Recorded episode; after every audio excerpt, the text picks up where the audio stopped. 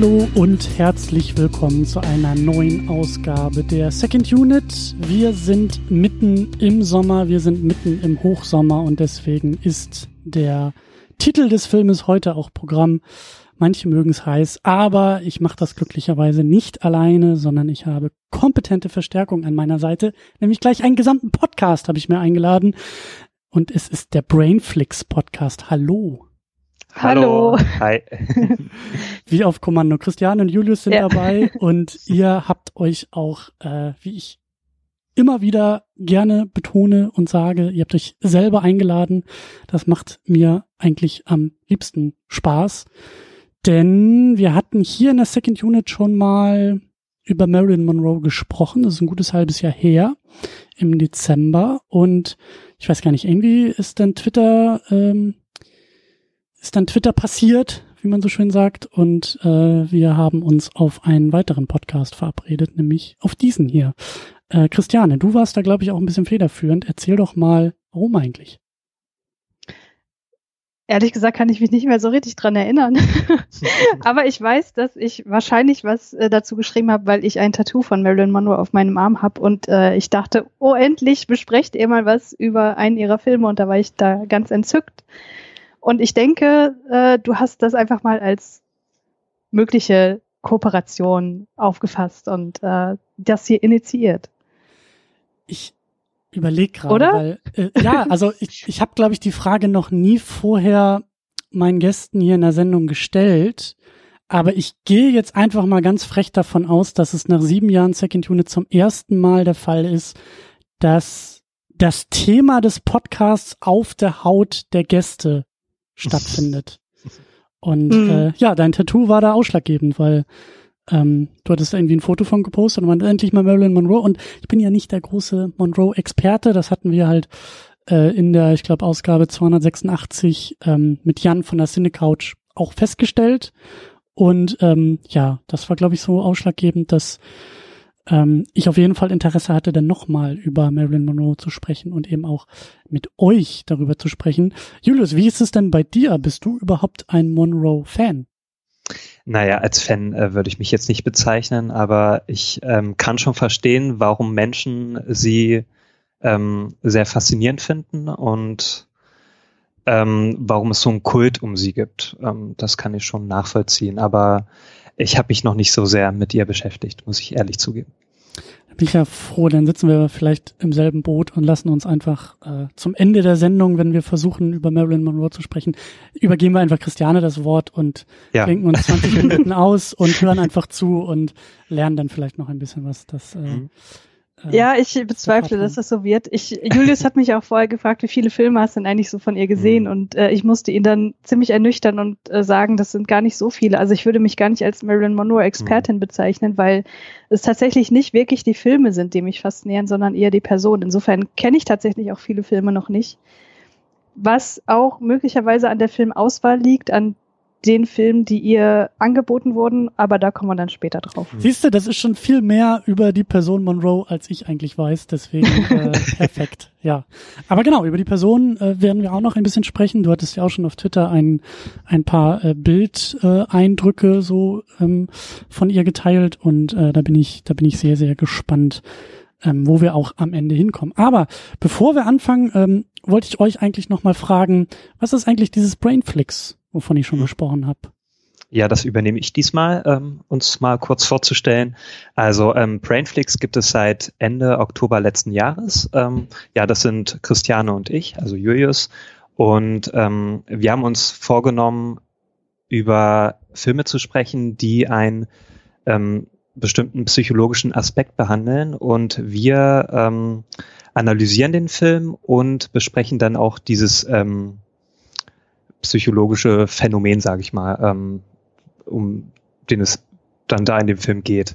Ähm, das kann verschiedenes sein. Also zum Beispiel haben wir mal über ähm, Depressionen gesprochen oder, oder über histrionische Persönlichkeitsstörungen. Und ähm, genau, und das ist für uns dann auch immer ganz gut, nochmal diesen Film uns anzuschauen, äh, uns nochmal genauer damit zu beschäftigen und ähm, auch und Christi für Christiane ist es halt gut, auch da nochmal gewisse Dinge aufzufrischen. Genau, also ist auch ein Medium der Wissenschaftskommunikation. Genau, richtig. Genau, weil du, Christiane, Psychologie studierst, studiert hast. Studiert hab, genau. Ja, ich bin Psychologin. Genau. Und ja, das ist äh, sehr, sehr spannend und charmant, dass ihr das halt mit Filmen verknüpft. Also ihr macht das halt sehr zugänglich, würde ich mal so sagen, als jemand, der nicht Psychologie studiert hat, ähm, aber gerne Filme guckt. Und äh, ihr, ihr verknüpft das dann ja immer mit einem Filmthema, redet über den Film und dann eben mit dem Film, aber über den Film hinaus dann über ja, ja äh, psychologische Phänomene oder Dinge aus der Psychologie. Genau, das ist ja irgendwie auch so ein bisschen das Dankbare an, an der Psychologie, dass es halt Themen behandelt, die jeden irgendwie interessieren und die halt in Filmen auch behandelt werden, weil Psychologie ist ja nun mal die Lehre des äh, Verhalten und Erleben des Menschen. Und das ist ja im Grunde Thema jeden Films. Ne? Ja, und das, das ja, ja, und ich glaube, wir haben auch alle durchaus so Erfahrungen mit dem Menschsein und vielleicht auch mit dem Verhalten ja. von Menschen. Ja. ja, genau. Und das Gute beim Film ist ja auch noch, ähm, dass er das auch nochmal einfach veranschaulicht, äh, dieses Thema. Und genau, und deswegen haben wir uns das so vorgenommen. Und du hast es gerade eben schon gesagt, Christiane, was ist denn ein Wissenschaftspodcast? Also, hä? Ja, also für all die Filmpodcast-Hörer, die du wahrscheinlich äh, um dich herum scharst, äh, es gibt auch Wissenschaftspodcasts, die eben wissenschaftliche Themen aufarbeiten. Ähm, also da gibt es auch ganz viele unterschiedliche Formate. Es gibt Podcasts, die sich halt einem gewissen Thema, einer gewissen Disziplin widmen, beispielsweise Physik oder Raumfahrt oder Biologie. Und äh, dann gibt es auch noch andere Wissenschaftspodcasts, die das Ganze ein bisschen allumfassender betrachten, die halt generell Neuigkeiten aus der Wissenschaft vermitteln.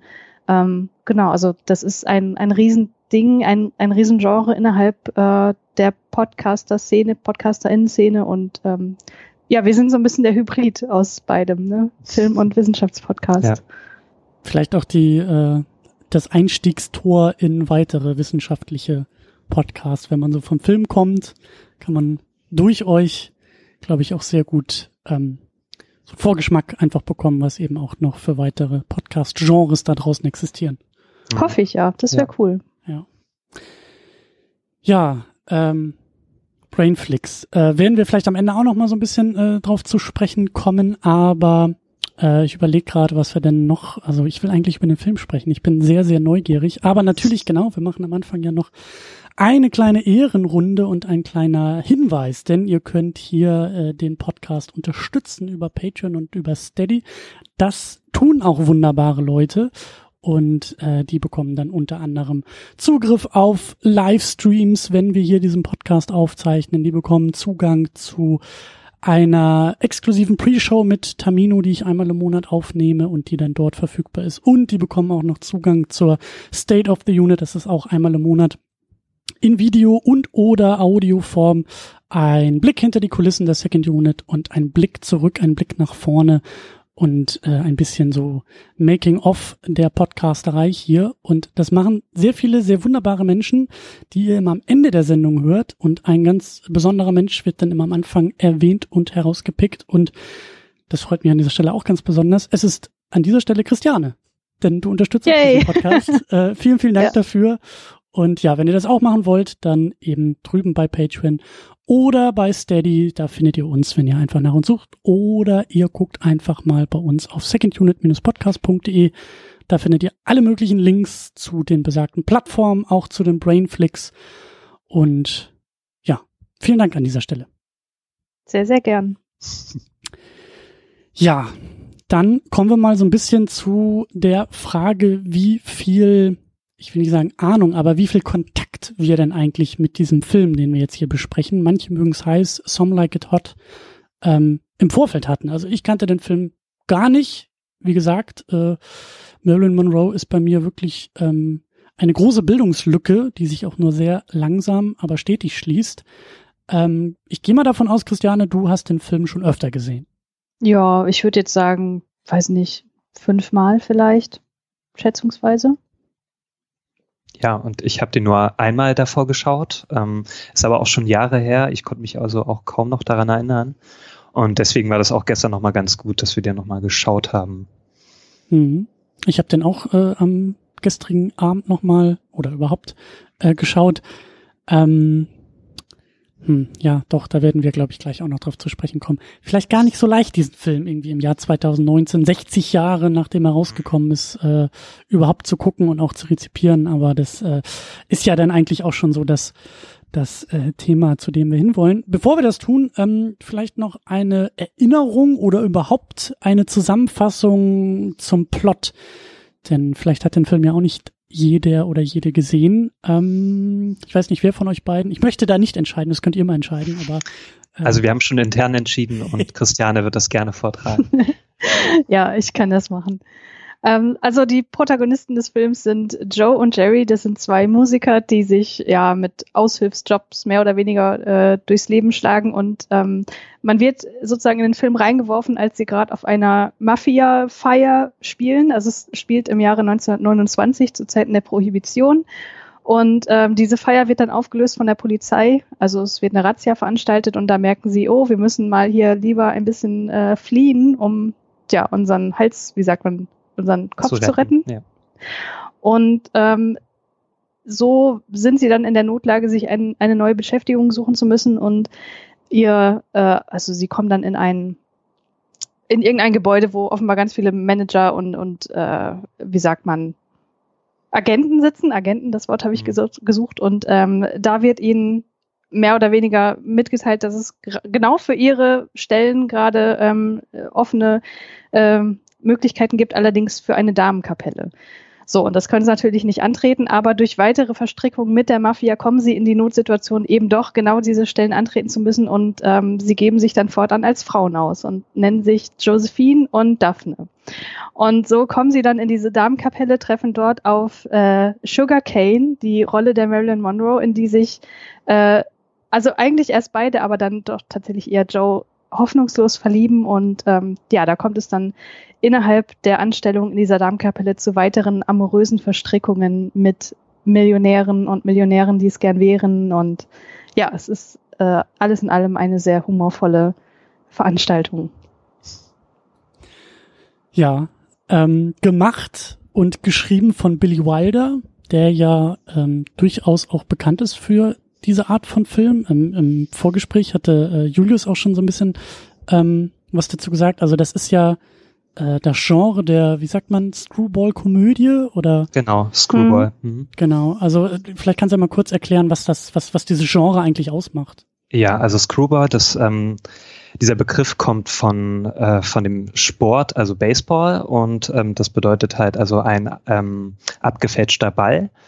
Und ähm, das wurde dann übertragen auf dieses Filmgenre, ähm, also auch ähm, was, also eine, ähm, also Komödie, die halt unvorhergesehen ist und ähm, wo dann halt solche Rollenwechsel sind und äh, zum Beispiel auch so ähm, na, Gegensätzliches äh, dargestellt wird. Also in dem Fall sind das ja, ist es ja dann arm und reich oder halt Mann und Frau. Mhm. Genau.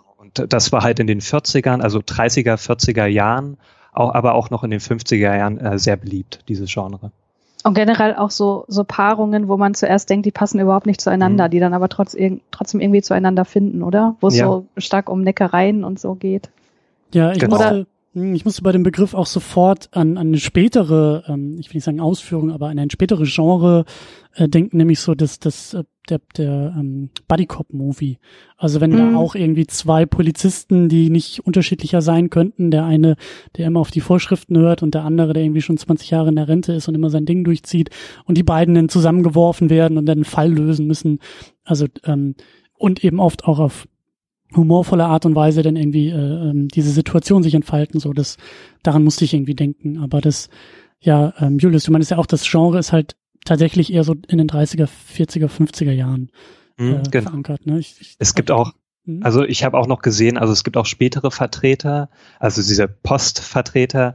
Und ähm, da war sogar lustigerweise, ähm, wo ist Fred, ähm, äh, wurde da genannt. Ähm, das ist ja ein Film von Till Schweiger. Ähm, das fand ich auch nochmal witzig, dass das da auch aufgelistet wurde. Also man kann auch Wurstfred als äh, Screwball-Komödie bezeichnen. ja, ich glaube, da, da kann man durchaus auch andere Filme äh, vielleicht einordnen, die jetzt auf den ersten Blick vielleicht nicht so sehr da reinpassen, die vielleicht auch ein bisschen moderner sind, aber ähm, mhm. so die, die Hochphase dieses Genres war halt tatsächlich in dieser Zeit genau. verankert. Ja.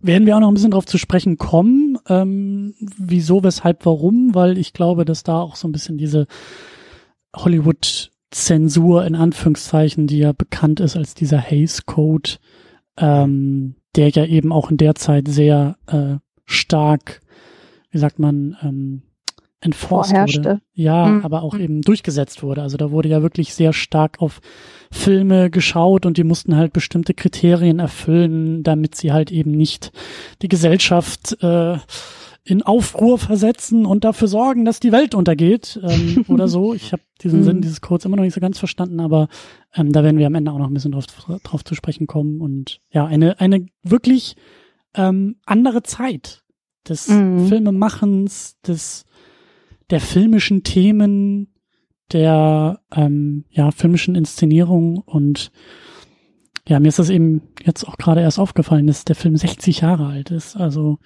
das ist schon, da liegen schon wirklich teilweise Welten dazwischen, aber in manchen Punkten vielleicht auch nicht. Und spannend auf jeden Fall. Ähm, zur Besetzung noch, wir haben Marilyn Monroe, wie schon erwähnt, äh, als Sugar Cane, als, als großer Star der Veranstaltung. Wir haben Tony Curtis als Joe oder Josephine oder als dieser Ölmillionär. Drei Rollen sogar an dieser Stelle. Wir haben Jack Lemmon als Jerry oder Daphne und wir haben George Raft als äh, Colombo, der sich, hm. wenn ich mich richtig erinnere, in Daphne, glaube ich, verliebt der da, glaube ich, so ein paar Avancen macht. Ähm, Ach nee, da naja, der Colombo nicht. Also Colombo ist, ist, der ja, Mafia-Boss. Genau.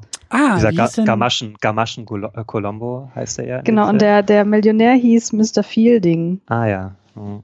Mr. Fielding. Osgood, Osgood Fielding hieß der. Ah, gespielt von Joe E. Brown. Ah, okay. Genau, genau. Ja, ich und Namen, ich habe das nicht so. Ach, kein Ding. Äh, genau, aber ja, äh, also den wollte ich ja ganz, ganz äh, wichtig noch erwähnt haben, weil ich glaube, über den werden wir auch noch sprechen, über den guten Osgood. Mhm. Ähm, ja, äh, wo fangen wir an? Ich dachte, wir fangen vielleicht ein bisschen äh, bei den Charakteren, bei den Figuren an, bei dieser ganzen Konstellation. Ähm, ich weiß gar nicht, wo wir da am besten anfangen. Äh, vielleicht fangen wir einfach erstmal mit Marilyn Monroe an. Ähm, unser großes Thema auch in dieser, in dieser Ausgabe. Ähm, ja, ähm, sie kommt ein bisschen später so in die, in die Handlung dazu, aber auch gleich, also was mir sofort aufgefallen ist, irgendwie bei den Szenen mit ihr, auch wie sie inszeniert ist. Und äh, da fallen meinem ungeschulten Auge vielleicht Dinge auf. Ähm, und da wollte ich ein bisschen Christiane einfach mal äh, anpieksen, wie, äh, wie typisch diese Sachen vielleicht auch irgendwie sind für ihre Rollen, für ihre Inszenierung. Ähm, aber so, also ganz besonders, also ich, wenn ich an den Film zurückdenke, so jedes Mal, wenn sie irgendwie im Close-up zu sehen ist, ich habe mit so ein bisschen Weichzeichnern gearbeitet. Das Bild ist ein bisschen unschärfer, aber eben auch die Beleuchtung, die sie da wirklich ganz besonders aus der Szenerie irgendwie auch hervorhebt. Ähm, ist dir das auch aufgefallen? Ist das so ein, so ein wiederkehrendes Ding, dass die Art und Weise, wie Monroe inszeniert, gefilmt ist, ähm, sich unterscheidet von vielleicht auch anderen Leuten in ihren Filmen? Also ich würde sagen, dass das hier schon ziemlich auf die Spitze getrieben wird. Ne? Also sie wird hier ja wirklich als Leinwandgöttin inszeniert, die sie halt auch war, aber das ist halt im Grunde, da muss ich jetzt schon total weit vorgreifen, weil das ist für mich auch der Kern des Films, dass es halt unfassbar überspitzt ist. Und zwar nicht nur ihre Inszenierung, sondern jegliche Inszenierung in dem Film.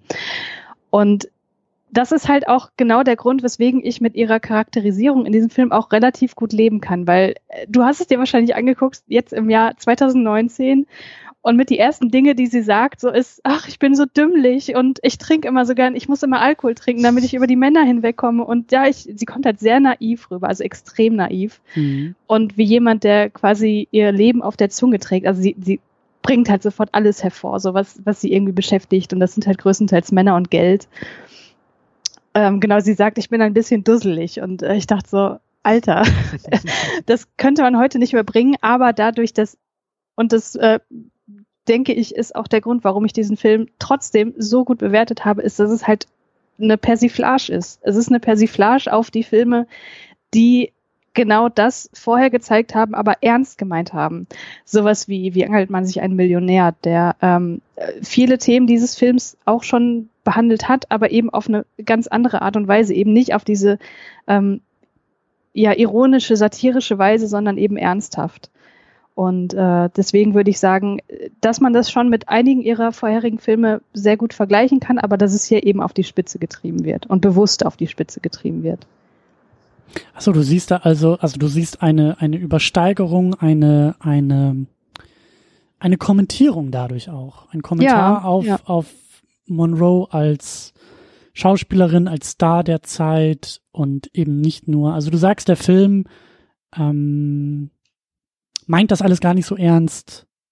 Das ist meine Theorie, ja. Also es ist auch eine Persiflage auf Gangsterfilme, ne? Also das, ich meine, wenn man sich das anguckt und die Leute heißen da irgendwie Gamaschen Colombo und mhm. Zahnstocher Charlie, also da, da ist ja irgendwie klar, dass es nicht ganz ernst gemeint sein kann. Und das zieht sich halt durch. Also es ist halt ich, wie gesagt, ich greife jetzt unglaublich vor, ja, aber ich habe mir hier auf meinen Notizen irgendwann so nach zwei Dritteln geschrieben, Klischees überall. Es sind halt wirklich, es, jede Szene, jede, jede Person in diesem Film ist ein wandelndes Klischee. Mhm. Und ähm, wenn man das weiß, wenn man das alles nicht so ernst nimmt, dann sieht man erstmal, wie genial das eigentlich ist, weil ich glaube, wenn man so mit, zumindest ein paar Filme von Billy Wilder schon mal gesehen hat, dann weiß man, dass der kein Filmemacher ist, der diese Klischees irgendwie aufrechterhalten möchte, sondern eigentlich den Leuten den Spiegel vorhalten möchte. Hm. Ähm, ja, Kontext ist bei dem Film, glaube ich, sehr wichtig, deswegen ähm, werden wir den vielleicht auch noch so im Laufe der Diskussion ein bisschen mehr geben, aber vielleicht noch einen Schritt zurück. Also vielleicht lass uns noch ein bisschen mehr auch in der Beschreibung bleiben. Du hast schon ein paar mhm. Sachen gesagt. Sie ähm, sagt im Englischen halt, I'm not very bright, I guess. Mhm. Äh, so als einen der ersten Sätze. Genau, dann wird sie, glaube ich, also die allererste Szene, in der sie gezeigt wird, ist ja ausgehend von ihren Füßen, glaube ich, ein Kameraschwenk, mhm. ihren Körper hoch, wie sie halt am Bahnsteig äh, entlang läuft und werden wir gleich auch noch mehr drüber sprechen, aber die beiden Männer, die dann schon in Frauenkostümen stecken, sich darüber aufregen und sagen, wie machen die Frauen das eigentlich die ganze Zeit hier mit diesen mhm. Absätzen mhm. rumlaufen und da, da, da bricht man sich ja alle Knochen bei und in, genau in dem Moment, wie auf Kommando, äh, kommt sie dann an den beiden vorbeigelaufen und ähm, wird dann halt eben auch so eingefangen. Ähm, aber ich glaube, die erste Szene, in der sie dann wirklich auftaucht, ist tatsächlich ähm, auf der Darmtoilette in dem Zug und wie sie da heimlich äh, Whisky trinkt. Genau, genau. Ja, ähm, glaube ich schon auch, auch sehr wichtig, du hast auch gesagt, so Zeiten der Prohibition, aber dann so dieses, hatten wir letztes Mal, glaube ich, auch in der Besprechung so über Marilyn Monroe, ähm, da spielt natürlich eine Menge, ja, eine Menge so von ihrem Image rein oder das Image, was sie aufgebaut hat oder was ihr aufgebaut wurde. Da kennst du dich vielleicht ein bisschen besser aus, aber so diese ähm, naive, äh, vielleicht auch sonst in anderen Fällen noch leichter zu habende ähm, Traumfrau vieler Männer. Ja, genau, das blonde Dummchen, was nur auf die, auf das Geld der Männer aus ist, ne? Also insofern nicht leicht zu haben, aber wenn du einige Millionen auf dem Konto hast, dann wahrscheinlich schon das ist halt genauso dieses Klischeebild, was hier natürlich auch wieder ähm, etabliert wird, was dann aber am Ende, also womit dann wieder gebrochen wird, ne? Mhm. Ganz am Ende. Mhm. Ja, ganz am Ende kommen wir auch noch hin, aber mhm. ähm, ja, also du siehst da auf jeden Fall auch auch eine Menge ähm, Kommentar auf auf äh, auf Monroe und vielleicht eben auch auf so auf ihre sonstigen Rollen. Wie ist es denn für mhm. dich, Julius? Also dir fehlt genauso wie mir, ich wie gesagt, mhm. ich kenne noch Misfits, den wir hier im Podcast besprochen haben. Der ist irgendwie zwei Jahre später rausgekommen. Alles ja. eher so Spätwerk von Monroe. Wie ist das denn für dich, wenn du jetzt diese Filme oder diesen Film schaust? Mm, also mir ist auch schon aufgefallen, ähm, dass Mary Monroe also sehr in Fokus gesetzt wird. Also wenn sie halt ähm, gezeigt wird, nimmt sie auch das ganze Bild ein. Also dann ist auch wirklich die Aufmerksamkeit auf, auf sie gerichtet. Und ähm, auch musikalisch ist mir das aufgefallen. Also sie hat dann eher so so eine Art ähm, so Themen. Also, ähm, also die, die Musik verändert sich dann halt, wenn sie gezeigt wird. Auch so ein bisschen so.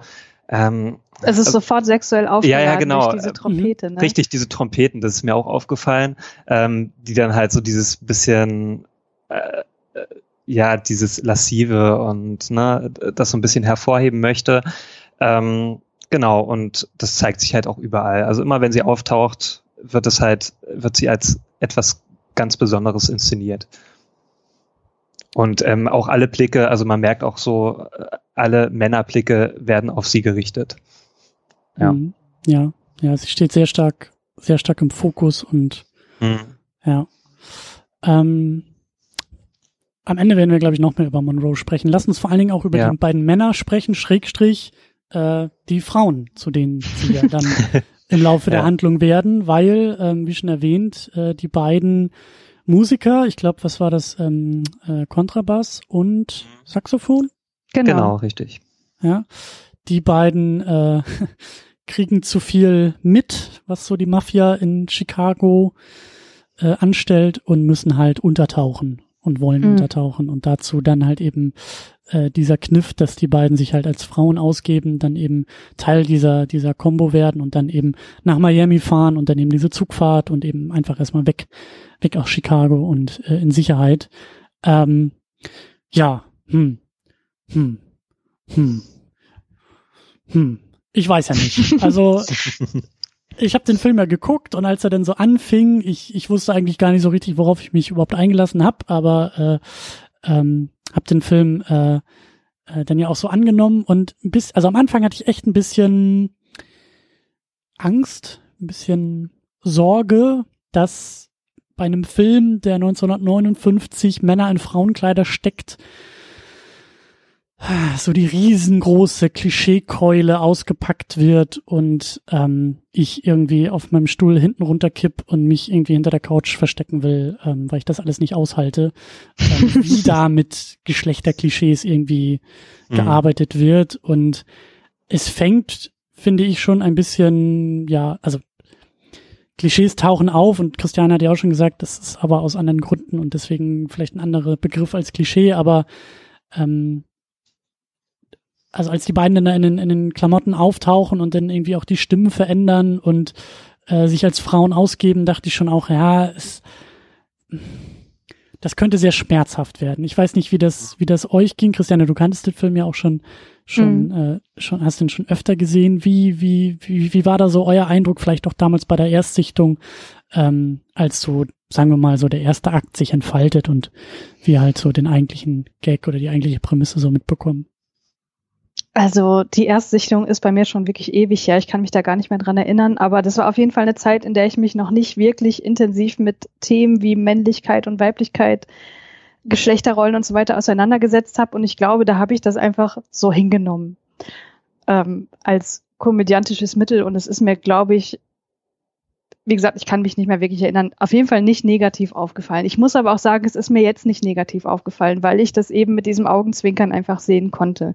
Ich kann aber verstehen, wenn man diesen Film heutzutage sieht und man das alles ernst nimmt, dass man äh, kopfschüttelnd denkt, oh mein Gott, was ist das? Das äh, kann man ja höchstens als, als Produkt seiner Zeit sehen, aber doch nicht mehr heutzutage. Und äh, ja, da möchte ich einfach ein bisschen die Fahne hochhalten und sagen, Leute, nehmt es nicht so ernst und ähm, es soll euch einfach genau die Absurdität dieser Situation darstellen, die die Situation einfach auch hat und ähm, vielleicht ganz kurz als kleine Anekdote, Julius hat ja gestern auch gesagt, so beim Film schauen, so, Mann, wie können die nicht merken, dass das eigentlich ein Mann ist unter diesem Drag? Ja, es ist ja, also bei Joe jetzt äh, fand ich das teilweise noch ein bisschen offensichtlicher als bei mhm. ähm, bei Jerry oder Daphne. Und lustig ist, dass Marilyn Monroe ja diese Rolle eigentlich auch erst gar nicht annehmen wollte, weil sie gesagt hat, ich spiele doch keine Frau, die das nicht merkt, dass dann ein Mann unter den Frauenklamotten ist. Aber im Film ist es halt wirklich so inszeniert, als ob die das alle wirklich nicht merken. Aber sie merken halt auch nicht, dass äh, Joe gleichzeitig auch der Millionär ist. Mhm. Äh, also es ist halt, man darf das alles nicht so ernst ja. nehmen, glaube ich. Ja. Julius, wie war das, wie war das für dich? Also ich war eigentlich überrascht, ähm, wie gut die beiden Darsteller es hinbekommen haben, ähm, die Frauen so zu, ja, zu mimen. Ähm, interessant fand ich ja auch, dass die beiden, also Tony Curtis und Jack Lemmon, auch Unterricht bekommen haben von einem Transvestiten aus, ähm, ähm, aus Berlin. Also hat extra Billy Wilder den eingefahren, damit die dann halt auch lernen, sich irgendwie so zu verhalten. Und in manchen Szenen fand ich das auch recht gut umgesetzt. Also es hat auch, ich fand jetzt nicht, dass es, ähm, äh, dass es irgendwie lächerlich gewirkt hat. Also sie haben das auch schon mit genügend Respekt umgesetzt. Also ich habe jetzt nicht das Gefühl gehabt, dass die sich ähm, über diese Frauenrolle, die sie spielen, lustig machen. Hm. Ja, das Bild hat sich bei mir dann auch im, im, im Laufe des Filmes ähm, gewandelt oder oder äh, auch ein bisschen anders eingeordnet. Also äh, ich, wie gesagt, ich habe ihn jetzt auch nur einmal geguckt und ich bin auch immer noch so ein bisschen also mir reicht das noch nicht, um da irgendwie auch ein abschließendes Bild irgendwie von, von zu machen, weil es ist ja durchaus möglich, auch innerhalb, sagen wir mal, ähm, also der Film bricht halt an vielen Stellen Klischees oder auch, also ich habe das Gefühl, an manchen Stellen ist der Film halt unfassbar seiner Zeit voraus, unfassbar radikal eigentlich auch für seine Zeit und, mm, und ja. stößt Dinge auf und Türen auf, genau was das angeht, was irgendwie Geschlechter ähm, Bilder angeht, was die Gesellschaft angeht, was auch den Film als Medium angeht und was im Film erlaubt ist und was nicht. Also einerseits gibt es diese Ebene, aber ich weiß halt eben einfach äh, noch nicht so abschließend für mich, ob er, also es ist ja durchaus möglich, trotzdem, obwohl man manche Klischees bricht, immer noch mit anderen Klischees irgendwie ähm, einherzugehen. Ähm, mhm. Aber so, so, so mein Bauchgefühl sagt auch, also ich, ich war durchaus ähm, erstaunt, wie wie, ähm, ja, ich finde, ich finde, respektvoll ist ein, ist ein guter Begriff dafür. Also klar, es ist lustig und klamaukig, aber ich habe das Gefühl, dass da, ähm, also dass sich halt weniger über Frauen lustig gemacht wird, als viel mehr manchmal auch Dinge, die Frauen in der Gesellschaft irgendwie betreffen oder die die Gesellschaft von Frauen irgendwie erwartet. Also ich fand das dann halt schon ähm, spannend, dass halt so im ersten Bild, das wir von den beiden in diesen Frauenkostümen haben, ähm, sofort dieser Aspekt der Frauenkleidung irgendwie auch thematisiert wird, wenn es gesagt wird, also dass die beiden Männer, ähm, also dass den beiden Männern zum ersten Mal klar wird, was es heißt, sich als Frau in der Öffentlichkeit zu bewegen, nämlich halt mit Absätzen zu laufen, was die beiden halt überhaupt nicht hinkriegen. Das, das fand ich, also da, da geht schon los mit, ähm, mit Spitzen und Kommentaren und und und ähm, Anspielungen, die ich auf der Ebene dem Film zuerst gar nicht zugetraut hätte. Sagen wir so. Mhm. Oder naja, interessant fand ich ja auch, dass sie dann sich zum Beispiel ähm, gegenüber, also Avancen ähm, von Männern halt sich wehren müssen. Also das fängt ja schon an, wenn sie dann in den Zug steigen und ähm, der, ich weiß nicht, der Zugbegleiter da den helfen möchte. Mhm. Oder nee, ist es dann sogar einer von dieser Gruppe? Ja, das ist dieser genau. Manager von dieser Ja, genau, Kapelle. richtig. Und ja. ähm, der, ich weiß nicht, wen er dann am, an, am Hintern äh, fasst, aber ähm, ich glaube Daphne, ähm, der dann auch erstmal etwas verwirrt ist und das geht ja dann auch weiter in dem Hotel, also wo die ja. sich dann ständig, also auch schon der Lobbyboy, der dann da im Aufzug steht und ähm, ich glaube auch der Daphne dann Avancen macht und ähm, dann sagt noch der Joe, ähm, Schrägstrich äh, Josephine, sagt er dann, naja, dann, dann weiß er jetzt, wie sich deine Schwester oder so fühlt. Ne? Mhm. Ähm, das fand ich eigentlich gar nicht mal so schlecht, dass es das dann so angesprochen wird. Also äh, da fühlen sich dann halt, also da äh, merkt dann halt auch mal die Männer, also die beiden, wie sich halt eine Frau fühlen muss in dieser Männerwelt. Ne? Ähm, genau. Und das war eigentlich ein guter Punkt in dem Film. Ja, Christian, du hast gerade einen total interessanten Punkt angesprochen, der eigentlich, den ich eigentlich an, einem, an einer anderen Stelle nochmal aufmachen wollen würde.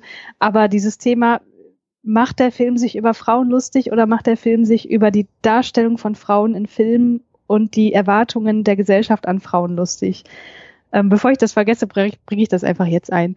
Und zwar, das, als ich gestern den Film geguckt habe und du erinnerst dich an die Stelle am Strand, wo die Mädels aus der Kapelle in einem Kreis stehen und sich gegenseitig einen Ball zuwerfen, ja. Mhm, mhm. Und ich dachte so, Mann, oh Mann, also als ob Frauen im, im Badeurlaub sowas machen würden. Ja, also die werden halt dargestellt wie kleine Mädchen, die irgendwie nichts Besseres zu tun haben, als sich da, als da irgendwie rumzutollen miteinander. Also die Frauen miteinander reden ja auch niemals irgendwas Substanzielles, was nicht mit Männern zu tun hat. Ja, also da mhm. werden ja mhm. keine Gespräche geführt über. Sogar während des Beispiels. Ähm, eben, also nicht mal irgendwas Männer. Alltägliches wie, ja. Ach Gott, keine Ahnung, das Wetter. Also natürlich wird, würde nicht über das Wetter gesprochen werden, aber du weißt, was ich meine. Ja, es sind einfach keine ernsthaften Gespräche da. Und das hat mich erst total aufgeregt, aber dann dachte ich so, nee, der Film zieht das einfach durch. Der nimmt einfach jedes Klischee und baut es ein. Weißt du, wie ich meine? Mhm. Und das ähm, fängt ja am Anfang über, also äh, an den Stellen, die ihr gerade besprochen habt, auch schon an. Ähm, fängt auch schon an, als die beiden noch in ihrer äh, normalen Männerrolle drin sind. Ne? Also ich glaube, das ist auch ein guter Punkt, um so ein bisschen den Finger drauf zu kriegen, was jetzt wirklich an dem Film eventuell doch problematisch sein könnte und was eben nicht, weil ich finde, dass Joe und Jerry sich in ihren weiblichen Rollen sehr, sehr unterschiedlich verhalten und sehr unterschiedliche Dinge mit den Möglichkeiten anfangen, die diese neue Rolle ihnen gibt. Was meinst du damit? Ähm, damit meine ich, dass Joe, der ja anfangs als so ein bisschen der Rationale von beiden dargestellt wird, der ähm, emotional eher so abgeklärt ist, ähm, der sexuell ziemlich aufgeladen ist, auch relativ manipulativ, also ein richtiger Womanizer ist und Jerry eher so, naja, der ist sehr, sehr extrovertiert, der ist halt extrem gesprächig, der ist auch eher so der, der Lustige von beiden, so der, der noch mehr so den Comic Relief hat und der ist halt derjenige, der voll in der Rolle der Daphne aufgeht, ne, da das genießt, diese Frauenrolle einzunehmen. Mhm. Was dann am Ende ja sogar, ja. also das Ende ist natürlich offen, aber der Gedanke wird ja nahegelegt, dass ja, er tatsächlich die Ehe mit dem Millionär eingeht als Frau. Ja, Moment, also da, da, brauchen wir noch ein bisschen, da, da will ich noch ein bisschen mir Zeit ja, lassen ja. bei dem, bei dem Weg, so was, was ja, am Ende los ist. Aber also du sagst, die beiden sind erstmal auch unterschiedlich in diesen oder gehen unterschiedlich in diesen Frauenrollen auf. Da fällt mir auch jetzt gerade erst so auf, als du das so sagst, dass es ja irgendwie auch spannend ist, dass Joe, der zu Josephine wird, ähm, also beide vergucken sich ja irgendwie am Anfang zumindest in, in Sugar, also in Marilyn Monroe.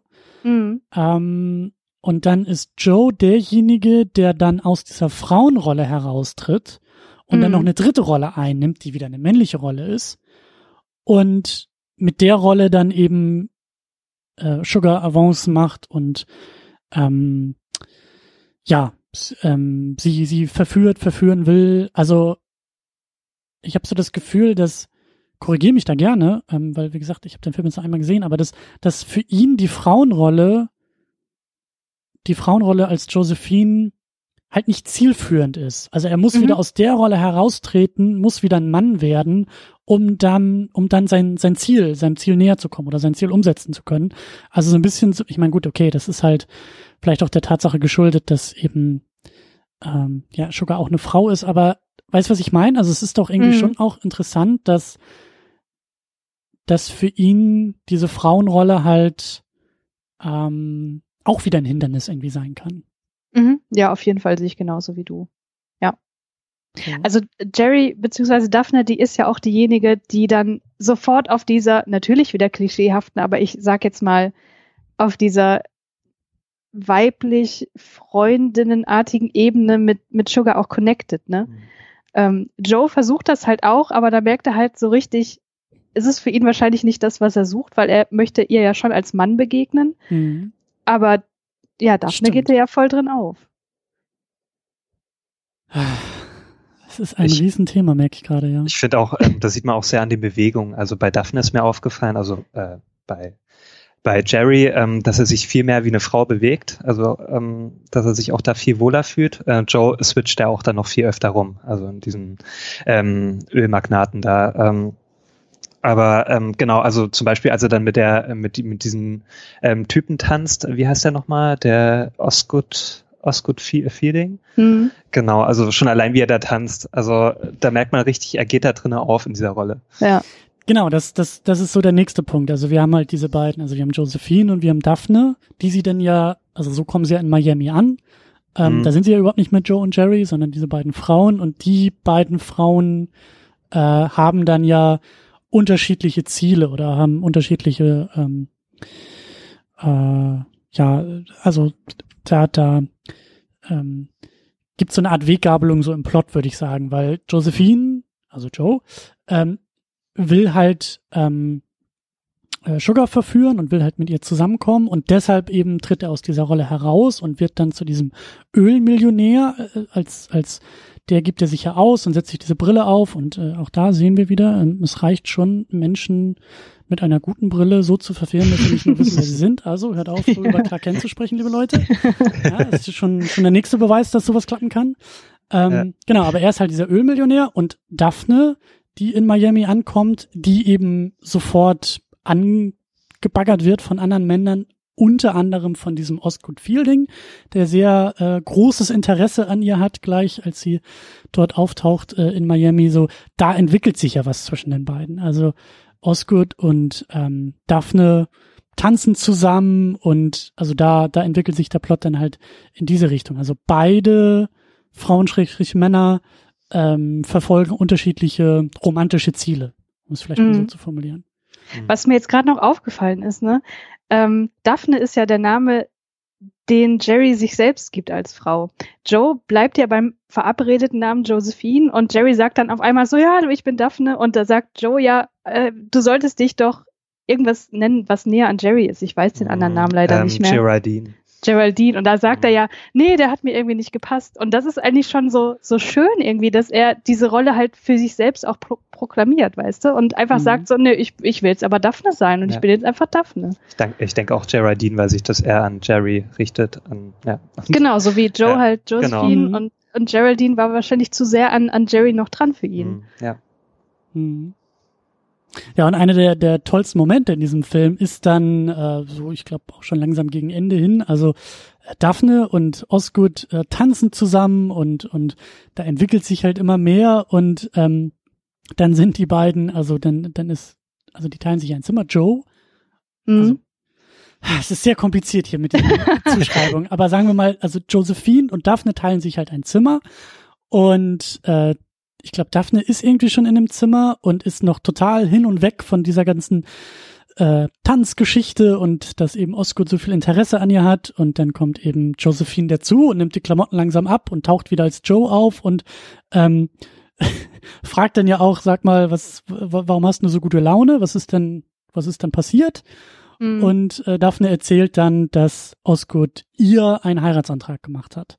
Mhm. Und der Dialog, der sich dann entfaltet, der eben auch in bester komödiantischer Manier ist, äh, ist dann ja, dass die beiden so aneinander vorbeireden. Ne? Also Daphne, also Joe sagt dann so, das kannst du doch nicht tun, äh, das geht doch nicht. Und äh, Daphne ist die ganze Zeit auf dieser Ebene, naja, doch, das geht schon. Und wir haben, also das einzige Problem, was wir haben, ist, seine Mutter und auch die werde ich überzeugen und ich bin ja nicht Raucherin und deswegen passt das schon alles und Joe meint natürlich was ganz anderes, dass die beiden ja nicht heiraten mhm. können, weil er ja in Wirklichkeit ein Mann ist. Und ja. die Art, wie sich dieser Gag, dieser durchaus, ähm, wie soll ich sagen, also durchaus so ein typischer Gag, der glaube ich in dieser Art von Screwball-Comedy oder eben auch anderen Komödien so ähm, äh, gelangläufig ist, dass der sich halt eben auf dieser Ebene entfaltet, dass die beiden eben aneinander vorbeireden und äh, Daphne eben, glaube ich, schon lange nicht mit Jerry ist, sondern voll in dieser Rolle eben aufgeht und sich diese Rolle so aneignet und einfach nur glücklich ist, einen Partner gefunden zu haben. So, das, also da, da, das sind für mich, das ist für mich ein Moment, bei dem ich auch merke, dass der Film wirklich besonders ist. Ähm, oder was Besonderes macht an dieser Stelle, sagen wir es mal so. Ja, ja. Also äh, diese Szene ist auch mit so meiner Lieblingsszene, weil da steckt einfach so viel drin. Ne? Also wie du gerade gesagt hast, das funktioniert erstmal auf dieser rein komödiantischen Ebene, eben durch dieses aneinander, aneinander vorbeireden und ähm, aber auf der anderen Seite, also diese Dialoge, ich habe mir jetzt nicht alles aufgeschrieben, was sie sagen, aber die sind halt wirklich so gut, ähm, wo es eben darum geht, naja, ähm, hier, genau, also die Mutter werde ich schon noch überzeugen und ich bin nicht Raucherin, wo, wo äh, Daphne halt ganz andere Probleme sieht und Joe das dann wirklich raushaut. So, also er sagt ja, warum sollte ein Mann einen anderen Mann heiraten, wo es dann wirklich mal auf den Tisch gepackt wird. Mhm. Und wie Daphne dann reagiert und dann sozusagen zur Realisation kommt, ach Moment, da gibt's ja tatsächlich möglicherweise doch noch ein Problem. Ich glaube, ja, ich glaube, ich glaube, das ist auch, es ist einfach so charmant gemacht, weil ich glaube, ja. ich glaube, Jerry oder Joe sagt dann auch irgendwie sowas von wegen, na glaubst du nicht, dass es ein Problem zwischen euch gibt? Und Daphne ja, sagt, genau. nö, wieso? Ich bin nicht Raucherin, das ist doch ein super ja. Argument für mich. Und dann, naja, aber glaubst du nicht, dass es vielleicht ein anderes Problem gibt? Ja, du hast recht. Seine Mutter ist das größte Problem, aber ja, die werde ich auch noch überzeugen. Und dann fragt er, naja, und spätestens in der Hochzeitsnacht habt ihr ein Problem. Oder nee, ich glaube, Flitterwochen war das so. Ja, aber glaubst du nicht, die Flitterwochen sind ein Problem? Und sie sagt, ah, könnte sein, aber wir werden uns schon noch einig, ob es irgendwie die Karibik wird oder wir doch irgendwo anders hinfliegen. Also es ist so, ja. sie reden wunderbar aneinander vorbei, aber ja. sagen halt in dem Moment dann doch extrem zwischen den Zeilen eine Menge anderes aus. Also der Film mhm. dann an der Stelle, ja. Ja, ich finde das halt bemerkenswert, weil Joe an der Stelle halt derjenige ist, der Jerry sozusagen an diese heteronormative Ordnung erinnern muss, ne? Während Jerry halt in der Rolle der Daphne voll aufgeht und das, sich das schon alles ausmalt, wie das sein könnte. Ja. Und ich weiß nicht, ob dir das aufgefallen ist, ganz am Anfang, wo ähm, sie das erste Mal in den Kostüm stecken und versuchen in High Heels zu laufen und so, da sagt äh, Jerry dann an der Stelle, ähm, ja, ich bin ein Mädchen, ich bin ein Mädchen, ich wünschte, ich wäre tot. Ne, weil wow, okay, das habe ich schon Das für ihn halt erstmal so ein bisschen anstrengend ist und er muss sich jetzt in die Rolle begeben und oh Gott, High Heels und wie kann ich darin bloß laufen? Und er merkt halt auch, dass die Avancen der Männer vielleicht nicht immer so schön sind. Und hier an der Stelle in dieser Szene, wo ihm dann klar wird, wo Joe ihm klar machen muss, halt, du bist ein Mann, du kannst nicht einfach einen anderen Mann heiraten, ne, 1929, mhm. sagt er dann, ich bin ein Mann, ich bin ein Mann, ich wünschte, ich wäre tot. Also das ist so eine schöne Spiegelung, wo er dann realisiert, scheiße, jetzt wäre ich eigentlich doch lieber gerne Frau, um einfach das ausleben zu können, wenn man ihn da wörtlich nimmt, ne. Mhm. Es ist halt eine komplette Umkehrung der Geschlechterrollen und das finde ich extrem progressiv für 1959. Ja. Mhm. Ja, es ist andererseits, also, ähm, ja, ich glaube, man könnte halt vielleicht wieder ein bisschen mit der Nase rumpfen und, und vielleicht noch sagen, so, hm, naja, gut, ähm, auch an der Stelle geht's denn irgendwie nur darum, geheiratet zu werden. Äh, klar, so. klar, ja. Aber ich, ich bin da auch, also der Film hat mich immer mehr überzeugt im Laufe der Zeit. Und ähm, ich meine, wie gesagt, also der Film ist halt 60 Jahre alt und äh, ich habe so das Gefühl, dem Film dann auch das ein oder andere äh, Rollenklischee, bei dem ich nicht ganz so entschlossen bin, wie Ernst das meint, aber also über manche Sachen kann ich leichter hinwegsehen, wenn eben solche Momente passieren, bei denen ähm, selbst im Jahr 2019, äh, wenn man es halt zwischen den Zeilen liest, der Film auf einmal nicht nur unfassbar aktuell ist, sondern ähm, immer noch außergewöhnlich ist, würde mm. ich mhm. sagen. Ne? So. Also weil im Grunde genommen, wie, wie du ja gerade gesagt hast, also wenn man es jetzt auf der Ebene lesen will, ähm, dann verhandelt der Film gerade, wie ein Mann zur Frau werden will. Mm. So, und das halt verankert im Jahr 29, also erzählt im Jahr 29, gemacht im Jahr 59. Das, das hat schon was. Das ist schon echt. Äh, und auch eben nicht so, dass das ähm, also die Art und Weise auch, wie der Film das äh, benutzt und verhandelt, also eben in dieser Komödie eingebettet, okay, aber es ist halt eben, ähm, der Film macht das so unaufgeregt wie möglich für die Zeit und vielleicht auch noch für heute, also ohne da ein, also ohne da allzu große Probleme draus zu machen. Genau, es ist halt ohne erhobenen Zeigefinger, ne? Genau, ohne erhobenen Zeigefinger und ohne ein, ohne ein vermeintliches gesellschaftliches, äh, äh, wie soll man sagen, ähm, eine, eine vermeintlich gesellschaftliche Reaktion darauf oder, oder gesellschaftliche Verachtung da, dafür oder sowas, sondern es ist halt möglich, in dem Fall das Ganze auch leichter zu nehmen. Und das bestätigt ja auch nochmal der Osgood-Feeling. Also jetzt nehme ich ja das Ende schon so vor, vorweg. Ich weiß nicht, ob ich das Nee, gerne. Also da, genau, das ist der letzte Punkt, auf den wir gekommen wären, ja. Genau, also die fahren ja dann zum Schluss ähm, mit einem Boot, ähm, flüchten die ja dann ähm, gemeinsam. Und ähm, dann offenbart ja auch Daphne ähm, dann, dass, dass sie oder halt er ähm, ein Mann ist und ähm, der Osgood Feeling, naja, der, der meint halt nur so, ja, okay, das ist egal, das ist Nobody's perfect. Ja, ja no, nobody's perfect, das genau. Das ist so ein genialer Satz ja, an der genau. Stelle. Also aber, aber auch da wieder so wunderbar vorbereitet, ne? Ich glaube, ja, ähm, in dem Fall ist Daphne diejenige, die so diese Argumente oder diese Fragen stellt. Ja, und wie machen wir dies und wie machen mhm. wir das? Und ich kann gar keine Kinder kriegen, sagt er, gut gelaunt und schwer verliebt. Naja, dann werden wir Kinder adoptieren. Ja. Und mhm. so geht's die ganze Zeit weiter, bis dann wirklich in der letzten Pointe er die, also Daphne die Perücke abnimmt und sagt, ja, ich bin ein Mann. Und äh, die Antwort darauf ist nobody's perfect. Ja, also, ist, äh, wirklich, wirklich, und das als letzter Satz des Filmes. Mhm, ähm, ja. Wobei ich auch gelesen habe, weiß ich jetzt auch nicht, wie viel da dran ist, aber ähm, das wohl auch mal angedacht war, dass der letzte Satz hätte sein sollen, ja, das habe ich gewusst mhm. von, von Osgood, also noch darüber hinausgehend. Ähm, und dass da wohl Produzenten, Drehbuchautoren, wer auch immer dann eben aufgrund der Filmzensur gesagt hat, das, das kriegen wir auf gar keinen Fall durch. Also ist das so ein bisschen auch da wieder mehr so zwischen den Zeilen, dieses Nobody's mhm. perfect. Ja. Ähm, das ist kein, also auch in der Formulierung, das ist ja, du kannst es halt negativ, aber auch positiv lesen. Also es ist, also ja, das ist wirklich auch, auch unfassbar ähm, charmant eben an dieser Zensur vorbei geschrieben. Mm, ja. Mm. Keine, niemand kann sich da aufregen an der Stelle. Ja, ja. So, ja. ja. Ähm, genau, und das ist halt so die, die, die Geschichte oder die Reise so um, um Daphne. Ähm, was hatten wir denn noch? Wie ging es denn mit, äh, mit unserem guten Joe oder der Josephine weiter?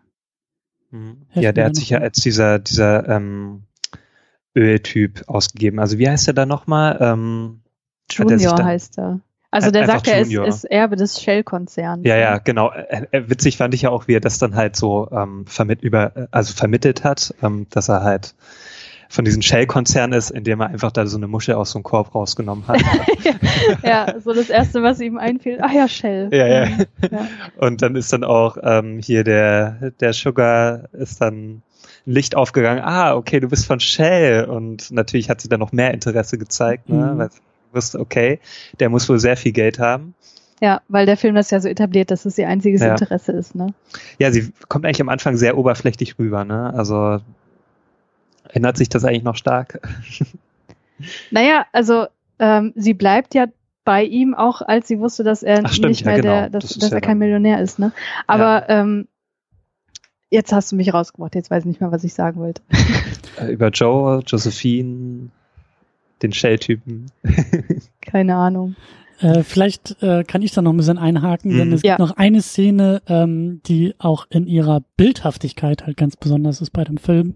Mhm. Ähm, vorher hatten wir das ja so ein bisschen im Dialog verankert, aber ähm, ich weiß gar nicht mehr, ich glaube, das geht dann schon so zum Ende des Filmes hin, dass also es gibt auch echt, also es gibt echt, es gibt ein paar Momente, die finde ich halt so lustig. Also also da sind so Humorsachen dabei, die ich einfach, also die bei mir perfekt funktionieren, weil in diesem, ich weiß gar nicht, wie man es nennt, in diesem Clubhaus da in Miami, in diesem Hotel, ähm, tauchen dann nach und nach diese ganzen Mafiosi-Typen auf, vor denen sie eigentlich geflüchtet sind.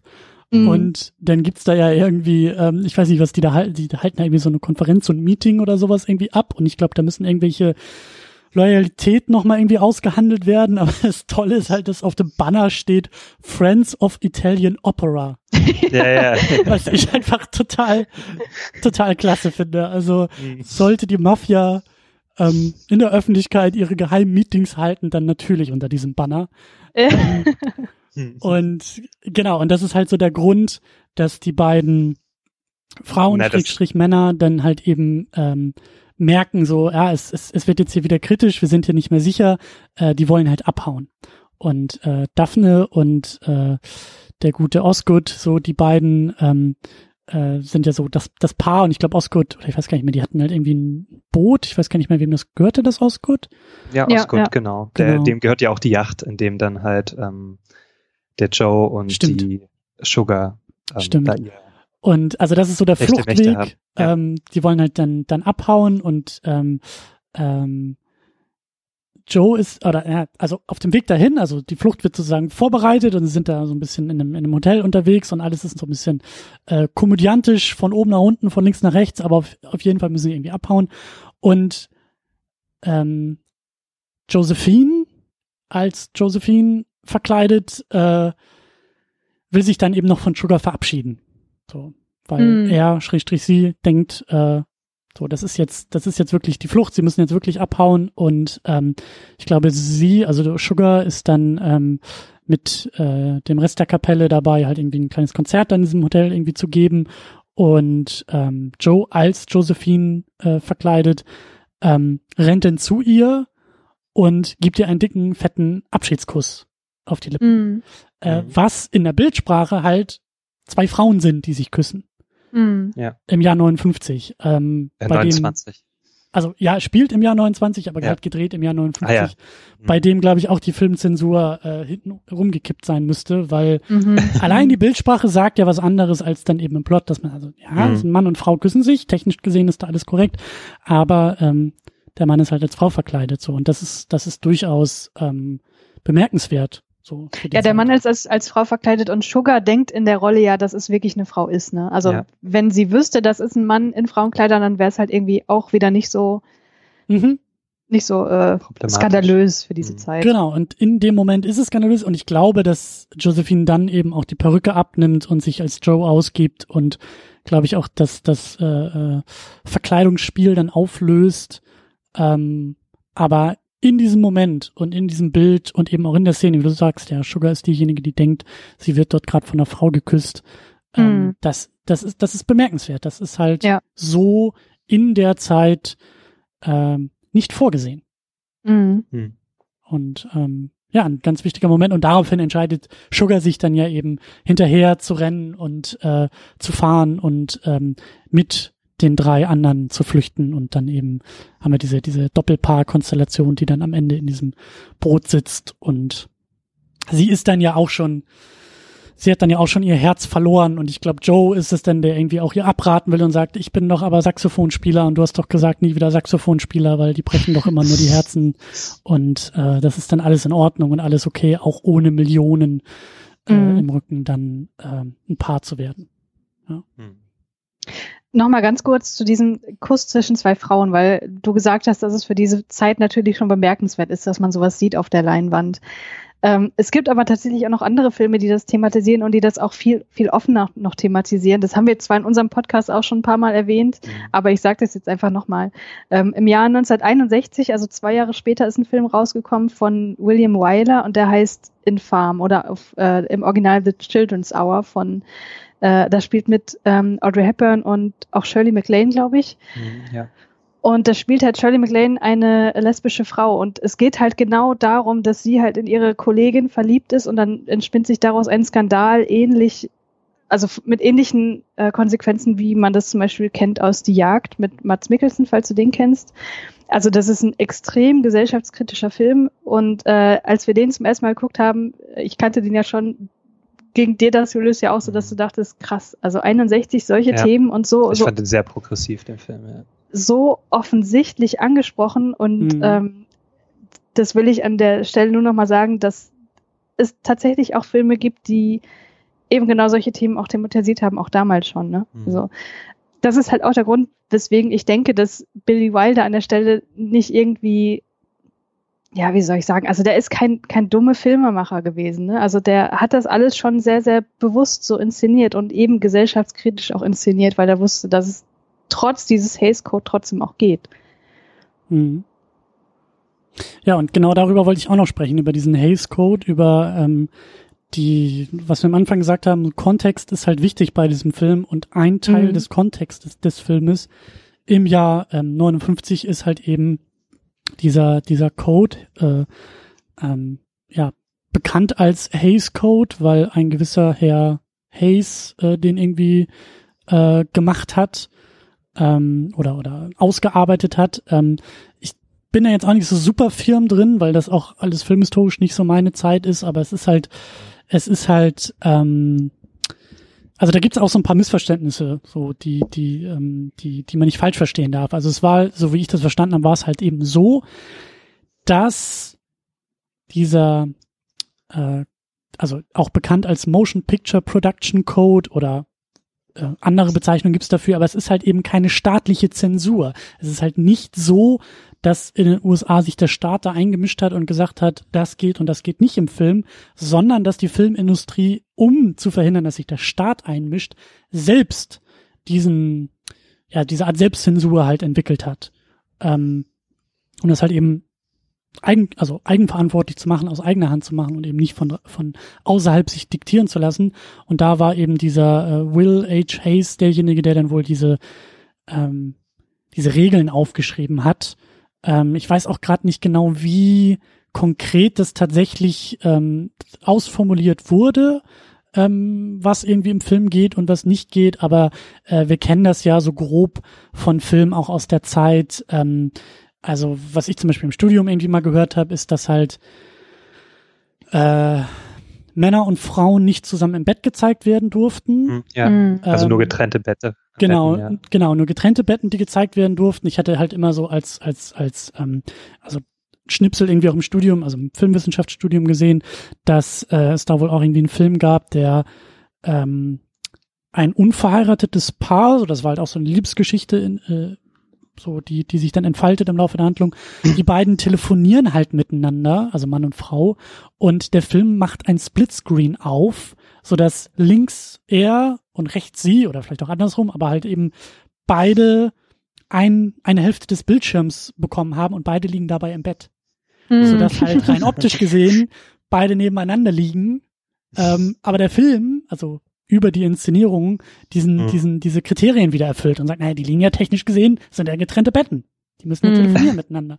So, und, und das ist halt immer wieder diese, diese, ähm, ähm, also dass dadurch halt eben auch gewisse ähm, Tricks benutzt wurden oder eben auch ähm, Schlupflöcher benutzt wurden oder eben auch, also es geht ja nicht nur, was Sexualität angeht oder Männer und Frauen angeht, sondern eben auch andere Punkte. Also was ich zum Beispiel auch gelesen habe, dass sich halt eben nicht über Religion lustig gemacht werden durfte, was dann wohl einfach dazu führte, dass viele, sehr viele Filme das, das Thema einfach gar nicht erst angerührt haben, um halt nicht diesen Vorwurf beziehungsweise in dieses Problem zu kommen, dass da irgendetwas als Religions- äh, oder als Blasphemie irgendwie angesehen werden könnte.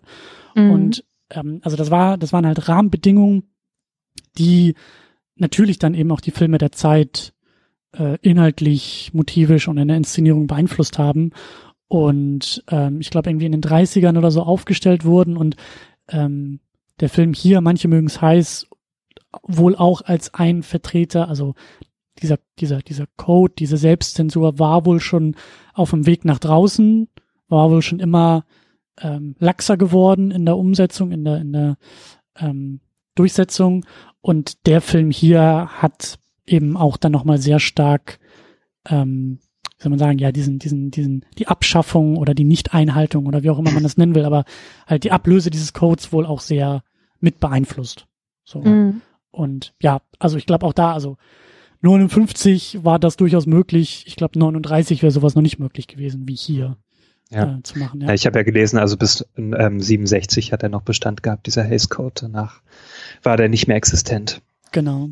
Ähm, der lustigerweise auch, das darf man auch nicht verwechseln. Also es gibt ein, es gibt sowas ähnliches im Comic-Medium, das halt eben auch da zur gleichen Zeit, äh, ich glaube auch die Comic-Industrie sich da so dieser, diese, diese selbst geschaffenen Regel, Regeln auf, auferlegt hat, die dann eben auch Comics massiv beeinflusst haben. Und mhm. unter anderem ist daher immer noch die Regel, dass Superhelden nicht töten, Batman, Superman halt nie töten. Das kommt noch aus dieser Zeit tatsächlich. Mhm. Ähm, Ach, das wusste ich gar nicht. Hm, das ist also vor oder, oder eben auch sich, also klar, da hat sich auch vieles aufgelöst, aber vieles ist eben auch so in diese Mythologien eingepflanzt worden, dass es halt undenkbar wäre ähm, oder halt mittlerweile irgendwie Teil der Figuren und der Geschichten geworden ist. Aber es durfte sich halt auch nicht, ähm, ich glaube auch im Film, genauso wie im Comic, war es ja auch Thema, dass halt äh, die, die Justiz nicht ähm, veräppelt werden durfte. Mhm. Ähm, und dadurch halt, ähm, also das hat eben auch das Superhelden-Genre im, im Comic natürlich dann massiv beeinflusst, dass dann eben auch die Helden äh, sehr stark zum verlängerten Arm der Justiz beziehungsweise mhm. eben auch der der Polizei und sowas wurden und ähm, ja also aber das, aber das gibt's doch jetzt auch nicht mehr oder in dem in den Comics äh, nee aber wie gesagt es gibt Aspekte die halt mhm. kaum mehr wegzudenken sind von diesen Geschichten so aber klar ja. du kannst natürlich auch ein Man of Steel machen und da irgendwelche Genickbrüche einbauen oder eben auch Comics, die in den 80ern entstanden sind, so bei denen Batman irgendwie den Joker tötet und so. Das ist halt schon dann auch gemacht worden. Aber so, ja, genau. Bevor wir hier auf die sexuellen Konnotationen noch ein bisschen zu sprechen kommen, ähm, die Gewalt hier im Film ist ja auch ein bisschen kurios, ne? Zum einen sieht man, wie einige Menschen auf einmal mit irgendwelchen ähm, Feuerwaffen abgeballert werden und dann wird auf die Leichen mhm. geschwenkt und du siehst halt so ein bisschen Blut aus dem Mund herauslaufen. Ne? Und da musste ich so kichern, weil ich dachte, es ist irgendwie so inkonsequent. Ne? Einiger, einer, einerseits zeigt ihr hier, wie hier Menschen auf ziemlich brutale Art und Weise exekutiert werden und dann sind die Leichen halt so komplett sauber, aber es ist halt mhm. halt auch wieder der Zeit geschuldet. Ja, das konntest du auch damals nicht bringen. Also, nee, eben wegen dieses Codes. Ja, ne? ja. ja, Genau. Und ich habe auch, auch gelesen, also ähm, das Böse muss auch immer bestraft werden in diesem Code.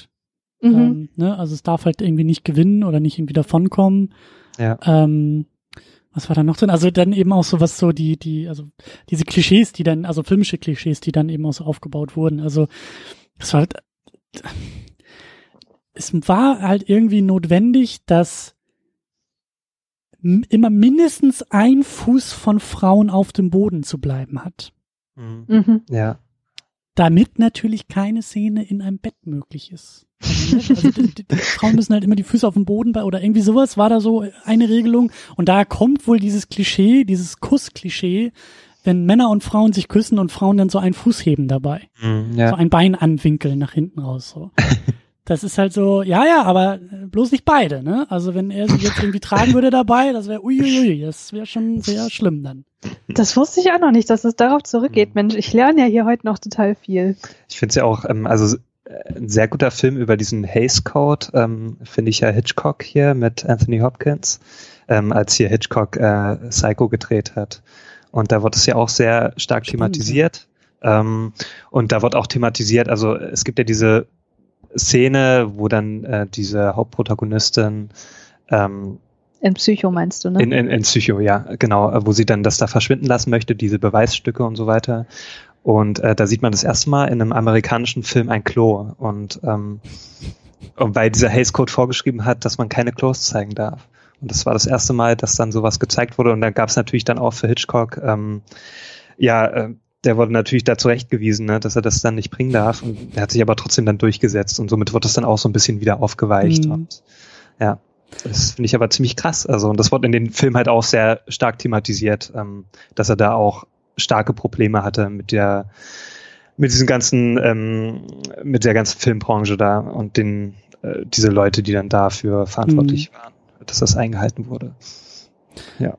Ich habe auch noch gelesen, dass ähm, ich weiß nicht genau, wie, wie, wie da die Formulierung war, aber dass halt Frauen die Gebären nicht gezeigt werden dürfen.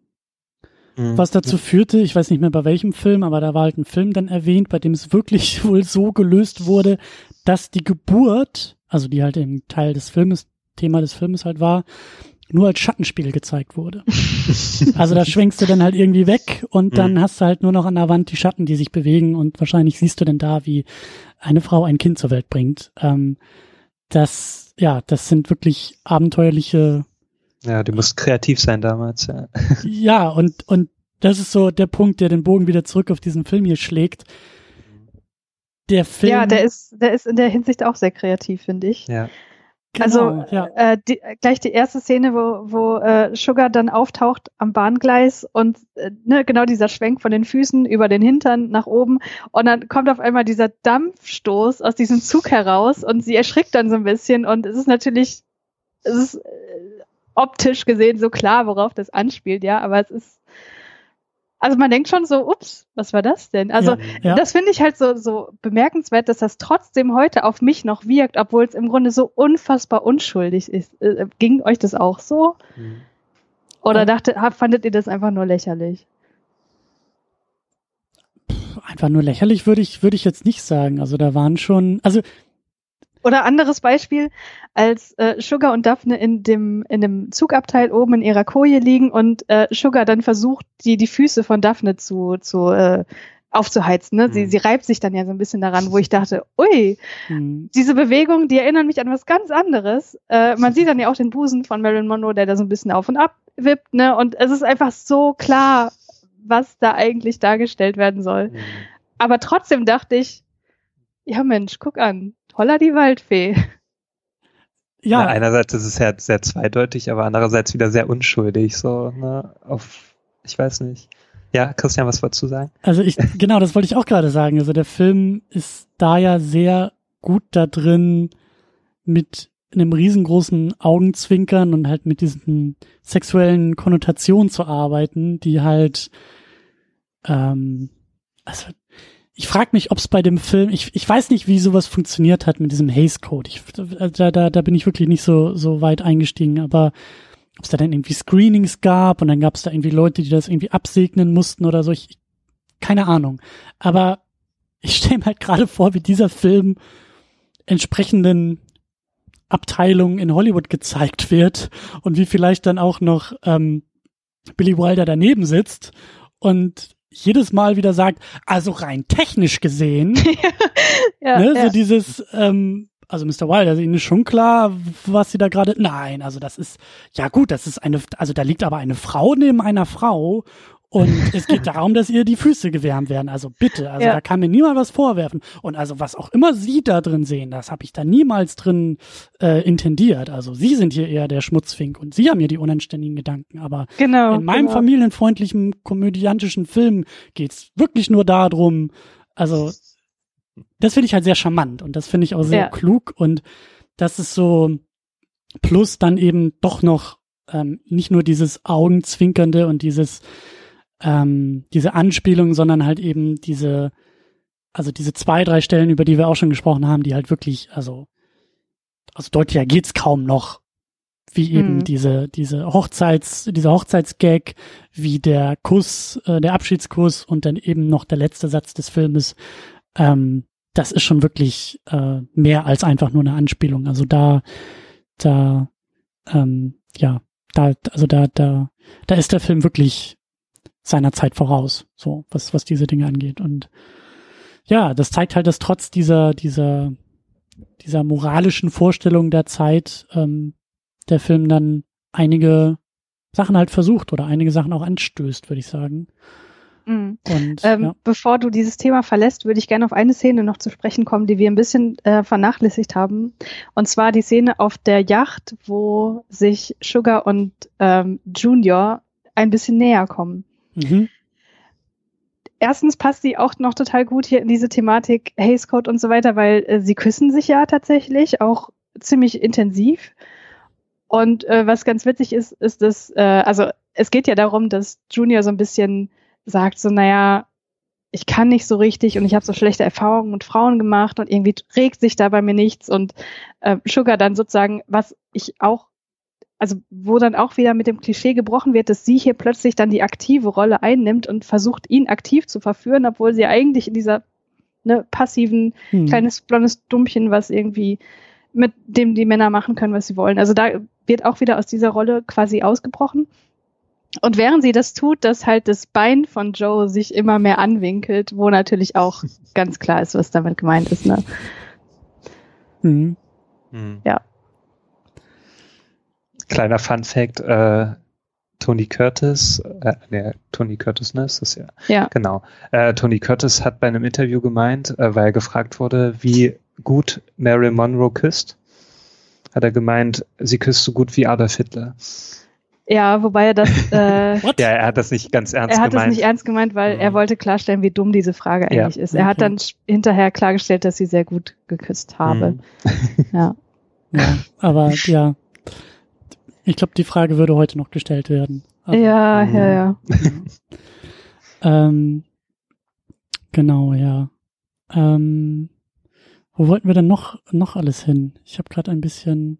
Du wolltest gerade irgendwo anders hinführen, habe ich gemerkt. Ja, vielleicht ist das auch so der Punkt, um ein bisschen äh, weiter über Marilyn Monroe auch noch zu sprechen, so den, den Film vielleicht noch ein Stück weiter zu verlassen und mehr über sie zu sprechen und über ja, alles, was sie so ausmacht, die Person, die Filme, aber eben auch die, also den, den, den filmischen Mythos, den sie über sich selbst vielleicht auch geschaffen hat, der eben auch 60 Jahre nach diesem Film immer noch in der Gegenwart ähm, thematisiert ist oder, oder, oder immer noch ankommt und immer noch resoniert. Und ähm, da würde ich, glaube ich, als erstes die Frage an, an Christiane stellen, weil du ja, ähm, sagen wir mal, um es vorsichtig zu formulieren, Interesse an dieser Frau hast. Sonst hättest du ja kein Bildband, sonst hättest du ihr Gesicht nicht auf deinem Körper.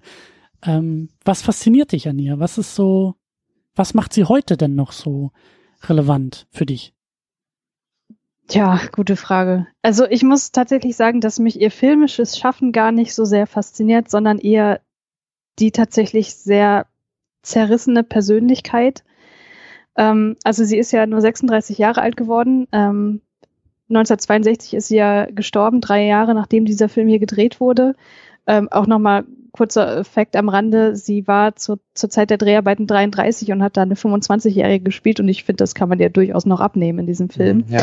Ähm, sie ist einfach eine, also meiner Meinung nach unfassbar schöne Person. Also Das sehen, glaube ich, sehr viele andere Leute auch so. Das, sonst wäre sie nicht so zu diesem Star avanciert, der sie einfach war.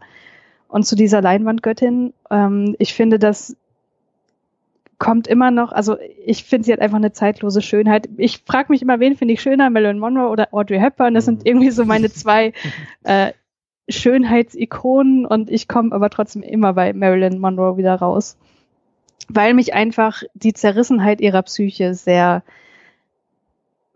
ja, fasziniert ist das falsche Wort. Das hört sich so nach Katastrophentourismus so ein bisschen an, aber das macht sie für mich halt einfach noch ein bisschen ja, interessanter. interessanter ist auch ein doofes Wort, aber ihr wisst, was ich meine. Darf ich da eine ähm, Frage zu stellen? Ja. Ist sie denn für dich eine tragische Figur, eine tragische Person? Ja, definitiv definitiv. Das kann ich dir auch gerne erläutern, warum. Ähm, ich greife jetzt einfach mal hier ein bisschen rein in die Biografiekiste und erzähle euch ein bisschen was, warum ich das finde, dass sie eine tragische Person ist. Julius, habe ich doch am Anfang gesagt, das ist jetzt der Punkt, wo wir uns zurücklehnen können ja, genau. und einfach mal eine Menge zuhören. Also ich los. Ich werde erstmal was trinken. Ja.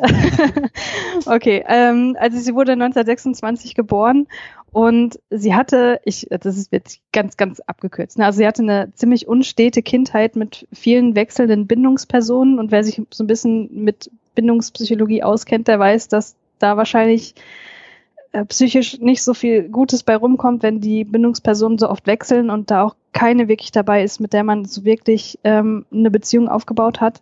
Ihre Mutter hatte auch schon psychische ähm, Probleme und äh, litt auch tatsächlich an einer schizophrenischen, äh, schizophrenen Störung.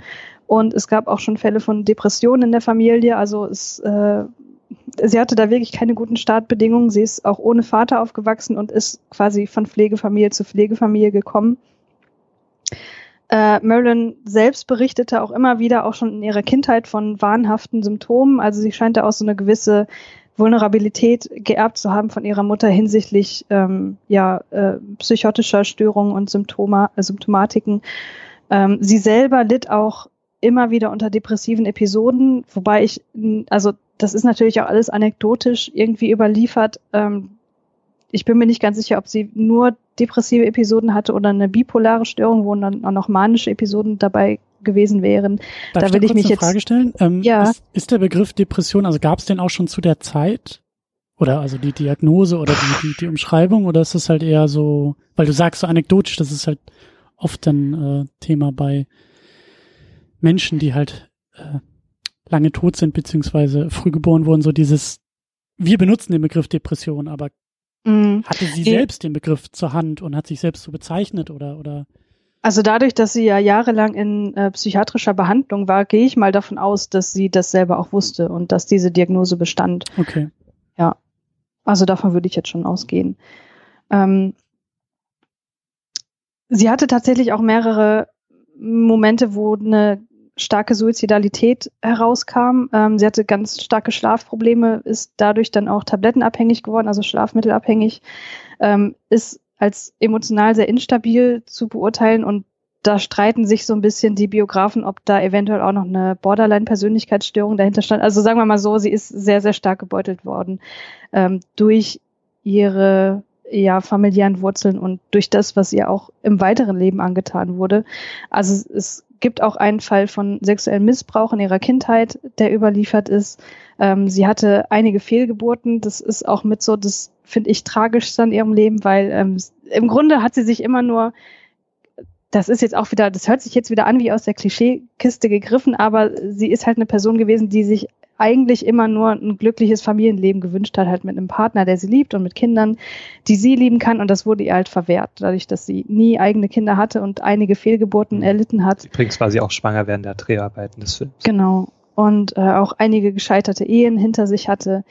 Ähm, und ich glaube, der Kern dessen, weswegen ich mir auch nicht so gerne ihre Filme angucke, zumindest nicht die frühen Filme, wo sie halt wirklich immer diese gleichen Rollen gespielt hat, weil sie halt auch da reingedrängt wurde, ist, dass sie damit selber halt extrem unzufrieden waren, dass sie sich im Grunde immer unverstanden gefühlt hat ähm, und von der Filmindustrie regelrecht instrumentalisiert wurde. Also sie hatte nur selten Gelegenheit, wirklich sich, sich selbst auszudrücken. Sie wollte ja immer die Charakterrollen spielen, was sie nur einmal geschafft hat, eben mit Misfits, den du ja auch schon gesehen hast. Ähm, und sonst wurde sie halt immer in diese Rolle des der blonden Sexbombe reingezwängt und dessen war sie halt irgendwann verständlicherweise komplett überdrüssig. Sie hat ja auch versucht, sich dessen zu emanzipieren, dadurch, dass sie die eigene Filmproduktionsfirma gegründet hat, was aber auch nicht wirklich äh, gefruchtet hat. Und äh, das ist halt ein Aspekt und also, dass sie im Grunde diese Ablehnung von der Filmindustrie auch erfahren hat, obwohl sie gleichzeitig so extrem im Rampenlicht stand und von den Männern halt in sehr oberflächlicher Weise halt vergöttert wurde. Andererseits hat sie aber auch im Privatleben Geringschätzung erfahren. Also ähm, sie hatte unter anderem eine Ehe geführt mit Arthur Miller. Das war ja ein äh, sehr bekannter ähm, äh, Autor damals zu der Zeit. Ähm, und das war damals, glaube ich, auch relativ skandalös, dass sie quasi die blonde Sexbombe hier diesen Intellektuellen geheiratet hat, wo sie auch, glaube ich, ich meine, ich glaube, dass die, die Klatschpresse damals schon genauso schlimm war wie heute, ähm, wo sich wahrscheinlich auch viel darüber ausgelassen wurde. Ähm, aber was das wirklich tragisch ist, dass sie nach dem Scheitern dieser Ehe, die ist also, ähm, hat auch keinen Bestand gehabt, dass sie quasi in seinen Tagebüchern gelesen hat, dass er sie quasi ähm, im Nachhinein auch noch ziemlich stark beleidigt hat und meinte, naja, das ist, im, also ich paraphrasiere jetzt, das ist eigentlich auch eine ziemlich dumme Person und ich hatte im Grunde immer nur Mitleid mit ihr. Und wenn du sowas liest, wenn du schon depressiv bist und wenn du schon im Grunde dein ganzes Leben auf der Suche nach einer stabilen Beziehung bist und nach Liebe und nach Verlässlichkeit und dann sowas liest, ja, dann weiß man, wo die Suizidalität herkam, würde ich mal sagen. Also das ist halt das, was ähm, was mich so unglaublich berührt, weil das halt im krassen Gegensatz dazu steht, mit welche Person sie in der Öffentlichkeit war. Ja. Mhm. Und wie du sagst, in der, in der Öffentlichkeit war sie halt dann diese Sexbombe und die, die, die Vorzeigeblondine, die dann eben auch, ähm, ja. Genau, genau. Filmisch halt eben auch immer so als, äh, so wie hier mit diesem Satz, so, äh, ich, ich, äh, was hatte sie hier noch gesagt am Anfang? I'm not very bright, I guess. Und ja. mhm. dem Alkohol nahesteht und halt eben auch so diese sexuelle Verfügbarkeit irgendwie verkörpert, ne? So dieses. Genau, ähm, genau. Ja, ja. Ja, also in, das kann ich natürlich auch nur irgendwie so wiedergeben. Das weiß man auch größtenteils nur durch Dritte. Sie hatte zwar auch selber Tagebücher, wo auch vieles draus hervorging, aber ich glaube wirklich, dass sie eine ganz, ganz tief verwurzelte Einsamkeit in sich gefühlt hat obwohl sie halt die begehrteste Person der Welt war. Und das zeigt halt mal wieder, dass dieses öffn diese öffentliche Aufmerksamkeit mhm. letztlich ein Scheiß wert ist. Mhm. Ja, ich hoffe, ich habe euch jetzt einigermaßen vermittelt, warum ich diese Person so, also warum ich die Biografie äh, von Marilyn Monroe so unglaublich berührt. Mhm. Das auf jeden Fall. Was man auch äh, tatsächlich nicht ahnt, ist, dass sie auch extremes Lampenfieber hatte. Mhm. Ähm, also das kennt man ja auch, oder wenn man mal so, sich so ein bisschen reinliest, wie sie auch während der Dreharbeiten war. Und das ist auch was, was ich auch durchaus der Filmbranche vorwerfen möchte, dass Frauen generell da ja oftmals in die Rolle gedrängt werden. Naja, sie war so schwierig am Set. Kennt man ja auch von Björk zum Beispiel, ne, mhm, der, der ja. das ja auch vorgeworfen wurde, dass sie angeblich so eine schwierige Person am Set war. Das war bei ihr hier genauso. Ähm, das ist ja auch überliefert, dass sie die ähm, Dreharbeiten auch zu diesem Film hier ähm, sehr in die Länge gezogen hat, wodurch sich auch die Produktionskosten extrem erhöhten, was aber nicht auf Grund irgendeiner Böswilligkeit ähm, aufgetreten ist, sondern ich meine, wenn man sich klar macht, mit welchen Problemen sie so zu kämpfen hatte, dann kann man sich das halt auch irgendwie erklären, ne? Hm. Ja, ich frage mich jetzt gerade, was dann, also weil wir jetzt sagen, so der Film ist 60 Jahre alt und Marilyn Monroe so als diese Hollywood-Ikone und Sexsymbol und ich frage mich gerade so ein bisschen, ähm, was eigentlich heute noch von ihr da ist. Mhm. Ist es wirklich nur dieses Sexsymbol, was auch 60 Jahre später noch schön anzusehen ist und sexy ist in ihren Filmen? Oder glaubst du, dass da irgendwie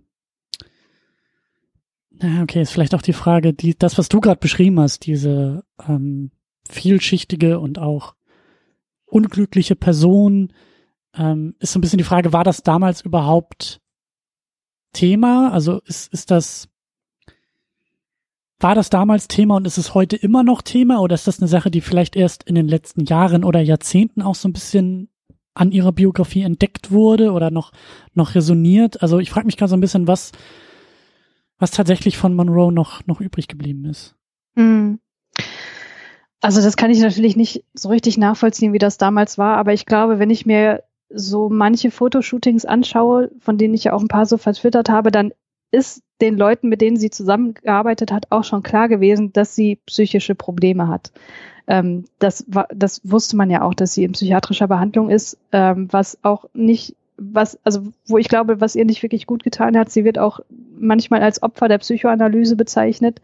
Ähm, Psychoanalyse ist ja das Therapieverfahren, was am langwierigsten ist, wo man am tiefsten sozusagen in der Kindheit herumstochert, was auch nicht immer zielführend ist. Und ähm, insofern glaube ich schon, dass das bekannt war. Aber offenbar hat man daraus nicht die notwendigen Konsequenzen gezogen. Oder anders gefragt, ähm, kannst du dir vorstellen, dass ihre Biografie, also dass die reale Person auch vielleicht ein Grund sein kann, dass sie 60 Jahre später immer noch so so ein Thema ist und resoniert. Also das, ich frage mich halt, also wir sind halt 60 Jahre nach diesem Film. Wir wir wir reden immer noch ähm, über sie und und sie ist immer noch Thema, fast 100 äh, Jahre nach ihrem Geburtstag. Also irgendwas mhm. ist ja da, was dafür sorgt, dass sie auch jetzt noch ähm, da da geblieben ist. Also was auf jeden Fall hm? Was auf jeden Fall dazu beiträgt, ist natürlich, dass sie nie alt geworden ist. Dass wir sie hm. immer nur hm. als, als junge, schöne Frau wahrnehmen werden. Ähm, ja, ich, ich glaube, die Frage ist tatsächlich, also ich glaube, ich bin nicht die Richtige, um diese Frage zu beantworten, dadurch, dass ich mich halt schon so häufig mit ihr beschäftigt habe und ich halt diese andere Seite halt einfach auch kenne. Aber Julius, wie ist das denn für dich? Also was, was ist Marilyn Monroe für dich heute, der sich halt nicht so mit hm. ihr beschäftigt hat? Naja, für mich ist sie einfach auch so eine Schauspielerin, ähm, die so stellvertretend ist für diese Zeit in, in Hollywood. Ähm, also wenn ich so einfach an die 50er, 60er Jahre denke, da denke ich dann halt auch so an, an Mary Monroe, so, ne, an diese Filme. Ähm, also da denke ich so an weibliche Stars, denke ich so an Audrey Hepburn und, und äh, Mary Monroe. Hm. Und ja auch so natürlich als Sexsymbol ne, für die damalige Zeit.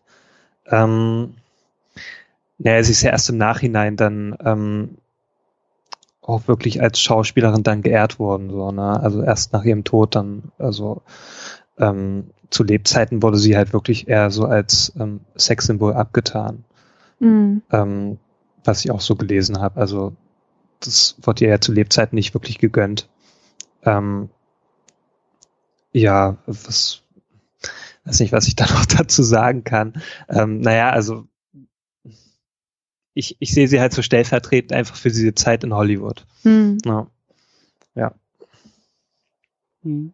Ja, geht mir ähnlich. Also, ähm, wenn ich so an Marilyn, wenn ich den Namen höre oder wenn ich irgendwie Bilder von ihr sehe, dann bin ich auch sofort ähm, ich bin eher so bei diesem, ich bin eher so auf der Ebene Popkultur. Ich bin eher so bei, tatsächlich bei Hollywood. Also Hollywood als, als Ort oder als Filmfabrik, als, äh, auch, auch, auch diese Zeit, in der ihre Filme irgendwie rausgekommen sind, dieses alte, dieses klassische Hollywood irgendwie. Mhm. Ähm, aber eben auch bei, bei, bei so, auf, auf so Ebenen wie Mickey Mouse, Superman, Milkshakes, äh, ich habe keine Ahnung von Autos, aber eben die Autos der Zeit. Also ich bin bei so einem, ich bin, ich bin in den USA, ich bin irgendwie bei Amerika. Mhm. mhm. Ja. Und ich glaube, das sind so, ähm, ich will jetzt nicht für andere sprechen, aber ich glaube, das ist irgendwie, also tatsächlich auch dieses Sexsymbol und eben auch auch die Schönheit dieser Frau, die auch heute immer noch schön ist. Also da hat sich jetzt auch nicht viel irgendwie, würde ich sagen, in, in, in Ästhetik oder eben auch in ähm, Schönheitsklischees irgendwie äh, geändert. Mhm. Also sie war nicht nur damals schön, sie ist heute noch schön. Mhm. Aber eben auch so, ja, ich sag ja so, so, so Popkultur. Also Marilyn Monroe, die kannst du heute immer noch wunderbar auf T-Shirts drucken und ja. bei H&M irgendwie in die T-Shirt-Abteilung hängen und die Leute wissen, wer es ist. Und ähm, fühlen sich irgendwie hingezogen so. Aber umso spannender für mich, der wie gesagt wenig Ahnung hatte, um, um die Person dahinter, ähm, dass es eben auch diese private Seite gibt, die glaube ich halt genauso, also anders, also was, was du, Christiane, auch vertwittert hast, also diese melancholischen Fotos, die sie da irgendwie hat auch von sich machen lassen, die, die druckst du vielleicht nicht unbedingt auf die T-Shirts, um dann irgendwie am Hollywood Boulevard zu verkaufen. Mhm. Aber diese Seite gibt's halt auch. Und ich glaube, dass die eben genauso, also auch da diese Geschichte, ähm, also die, die filmischen Geschichten resonieren heute irgendwie noch. Klar, mit anderen gesellschaftlichen Rollenbildern, ähm, Bildern, hoffentlich. Ähm, vielleicht, also resonieren sie ein bisschen anders, aber ihre Schönheit funktioniert im Film immer noch, damals wie heute, aber eben auch diese tragische Person dahinter und diese mhm. tragische Geschichte dahinter, nämlich von, wie du, wie du, wie du es gerade gesagt hast, sie war, wie hast du es noch genannt, die, die begehrteste Person der Welt, aber gleichzeitig wahrscheinlich auch die einsamste Person der Welt. Genau. Und auch dieser Aspekt ist einer, der auch 60 Jahre später noch wieder Thema ist oder immer wieder Thema ist und fast schon genauso zeitlos wie ihre Schönheit. Mhm. Und ähm, das, ja, das ähm, bringt nochmal eine ganz andere Ebene. Also für mich persönlich halt dieser äh, Figur und eben auch der Person nahe. Mhm. Ja, das ist auch ein bisschen das, was ich hier intendiert habe. Ähm, als du gerade über die Popkultur geredet hast, muss ich mich dran erinnern, als wir kürzlich im Moviepark waren in Bottrop und dort auch ein Marilyn Monroe-Double auftrat. Ja. Und meine einzige Reaktion war ein Augenrollen. ich dachte, ja, das Ja, Moment mal, das wäre doch eigentlich perfekt für dich gewesen. Stellt sich daneben, Julius macht ein Foto von dir. Das ist doch genau das, was du haben willst als Fan von Marilyn Monroe, oder nicht? Nee, eben genau nicht, weil ich denke, sie würde sich im Grab umdrehen, wenn sie das wüsste. Ähm, mhm. Ja, ich persönlich als, ich weiß gar nicht, ob ich mich als Fan bezeichnen würde. Ähm, vielleicht, wahrscheinlich schon, sollte ich das, keine Ahnung. Ich kann auf dieser Ebene mit der Kunstfigur Marilyn Monroe halt nicht wirklich connecten. Also du hast keinen Bock, das T-Shirt zu kaufen, bei dem nee. ihr Gesicht dick draufklebt. Nee, nee. Okay. Ja, es ist halt wirklich, es ist eine Kunstfigur, ne? Sie hat ja auch irgendwann den Namen dieser Figur tatsächlich als ihren eigenen angenommen, aber ja, im Grunde war sie immer nur Norma Jean. Hm. Deswegen hier hat äh, Elton John das ja auch in seinem Song verarbeitet, ne? Goodbye Norma Jean und hm. nicht Goodbye Marilyn Monroe. Mhm. Ach Gott, jetzt ist die Stimmung aber oh, ganz schön jetzt, tief. Und bist du jetzt an dem Punkt? Jetzt bin ich an dem Punkt, ja. Okay. Gut, Christian, du musst mir jetzt eine Frage stellen. äh, ja, wie kommen wir aus der Nummer raus, Julius? ja, weiß nicht. Irgendwas, irgendwas Lustiges. Gibt's noch irgendwas? Das ist ja eine Komödie, die wir hier besprechen. Stimmt, stimmt. Es ist ja keine, keine dramatische Verhandlung der, der mhm. äh, Figurenperson. Aber ja, vielleicht auch das noch irgendwie abschließend zu, zu, zu der Person. Äh, ähm, wie hieß sie wirklich? Norma Jean war ihr Name? Norma Jean Mortensen, genau. ja. Die, Oder Baker, Baker eigentlich dann später. Ne, also Baker war der Name getauft. des Stiefvaters, ja. eigentlich Mortensen, ja. Hm. Die aber hier mit dem Film ähm, zeigt, dass sie auch, ähm, also zumindest auch was, was du gesagt hast, Christiane, so du, du siehst das ja auch als, ja nicht Parodie, aber also du siehst ja diese klischeehaften Momente auch äh, in ihrer Figur als ja, als Augenzwinkern und als Kommentar und anscheinend konnte sie dann eben auch, ähm, zumindest filmisch, auch irgendwie über sich selbst lachen. So, und war mhm. sich auch dieser ganzen Rolle und eben auch dieser ganzen Inszenierung und dieser Schublade, in der sie war, halt eben auch sehr bewusst. Und hier in dem Film spielt sie halt damit.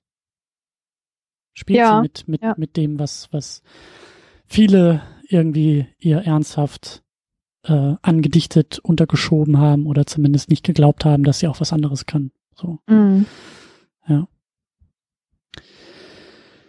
Ich hole noch einmal tief Luft, denn ich habe auch das Gefühl, dass wir äh, vielleicht nicht alles, aber vieles an diesem Film äh, herausgearbeitet haben. Oder gibt es noch Punkte, über die ihr unbedingt sprechen wollt? Mhm.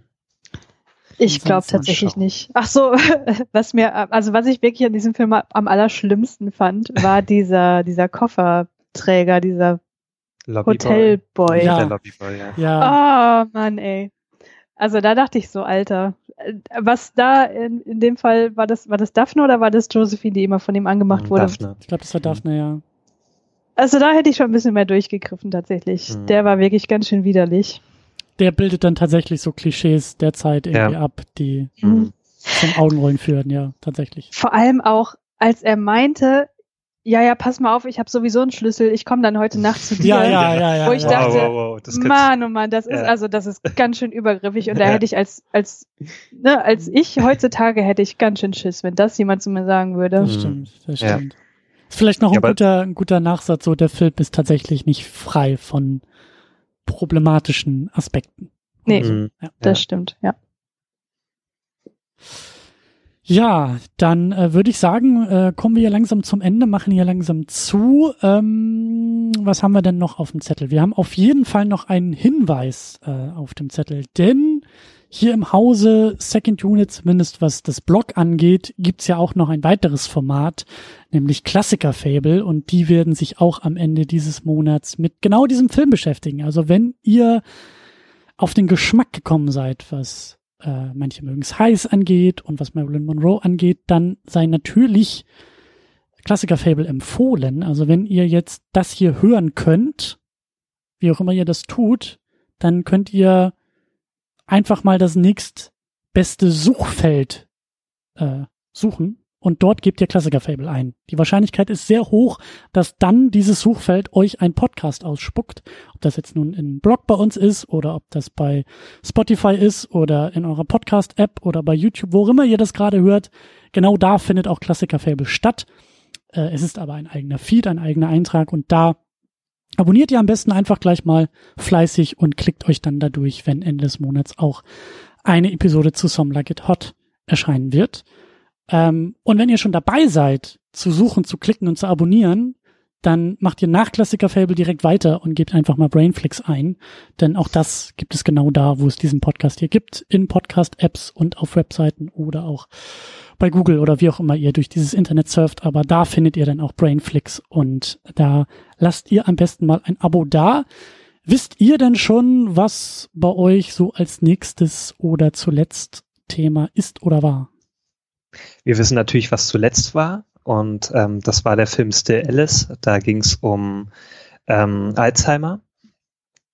Das ist vielleicht für den einen oder anderen noch ganz interessant. Ähm, was der nächste Film ist, das lassen wir noch ein bisschen geheim, denn da sind wir noch selber am Überlegen. Ah, okay. Aber es geht auf jeden Fall weiter. Natürlich, ja. Sehr gut.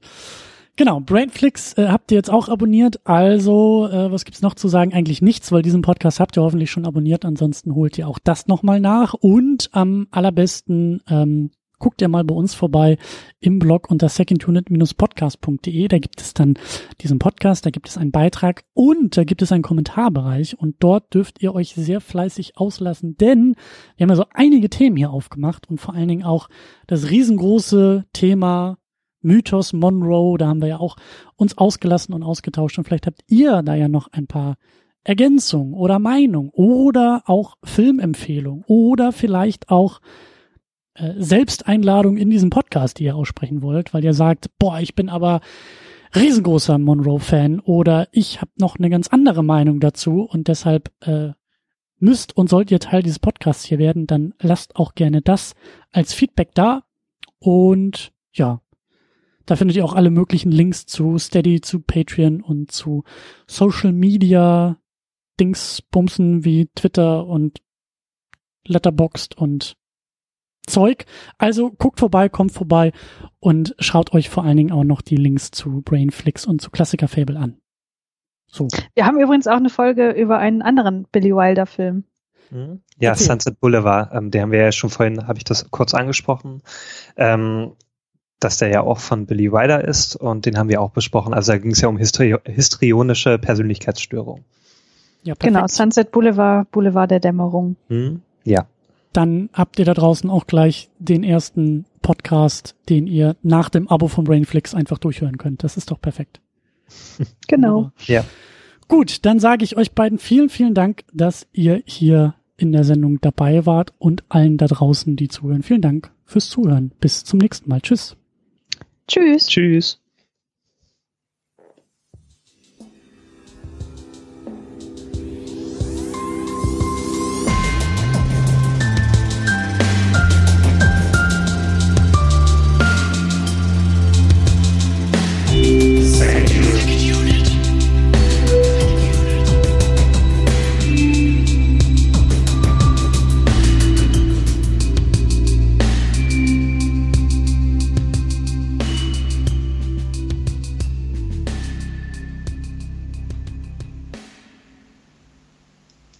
Die Second Unit ist das Ergebnis harter Arbeit. Der Podcast kostet Zeit, er kostet Energie, er kostet Geld. Deshalb könnt ihr unsere Arbeit auf Patreon und auf Steady unterstützen. Viele, viele wunderbare Menschen machen das bereits. Jonas Mapace, Rochus Wolf, Alex, James Vermont, Cedric Schmidt, Michi W., Jan Reppin, Fabian Yu und Matthias Denecke. Darüber hinaus könnt ihr auch das Second Unit Premium Paket abonnieren. Das kostet 5 Dollar bei Patreon oder 5 Euro bei Steady. Second Unit Premium gibt euch einen Blick hinter die Kulissen. In der State of the Unit erzähle ich euch einmal im Monat, was hinter den Kulissen geplant wird, was gerade so abgeht und was in den nächsten Wochen ansteht. Das gibt's einmal als Video, das gibt's auch als Audio. Darüber hinaus erhaltet ihr im Premium-Paket Zugang zu den Livestreams. Ihr könnt also, während wir unsere Second Unit aufnehmen, live dabei sein, zuhören und kommentieren. Außerdem erhaltet ihr auch einmal im Monat ein weiteres Format zusammen mit Tamino, das wir einfach nur Pre-Show nennen. In diesem Format plappern wir uns ein wenig warm für die eigentliche Sendung und reden über alle möglichen Dinge, sehr oft auch filmspezifisch, aber auch Dinge, die uns im Alltag nerven oder erfreuen. Viele wunderbare Menschen nutzen bereits das Premium-Paket. Das sind Tahiti Su, Sultan of Swing, Markus Heimitschlager, David X. Noack, Florian Primel, Stefan Gianferrari, Stefan Druwe, Riki The Midlist, Playstar, Christian Schmickler, Jota, Steve Geiler, Ulf P., Inge, Stefan Manken, Jan, Timo Gerdau, Alucard, Nils Otte, Christopher und Frank, Anna Gerke, Dom Karnitsch, Christiane Attich, Lars Rühmann, Sonja Bethge-Jele, Sebastian, Anne-Kathrin Pache-Wilke und Erik Mülling. Darüber hinaus könnt ihr auch das Doppelte für das Premium-Paket ausgeben, wenn ihr sagt, das ist es mir wert. Das machen Thomas Jaspers und Niklas Römke. Euch allen ein großes, großes Dankeschön. Wenn du die Second Unit auch unterstützen möchtest, dann kannst du das unter patreon.com slash secondunit oder steadyhq.com slash secondunit tun. Vielen Dank.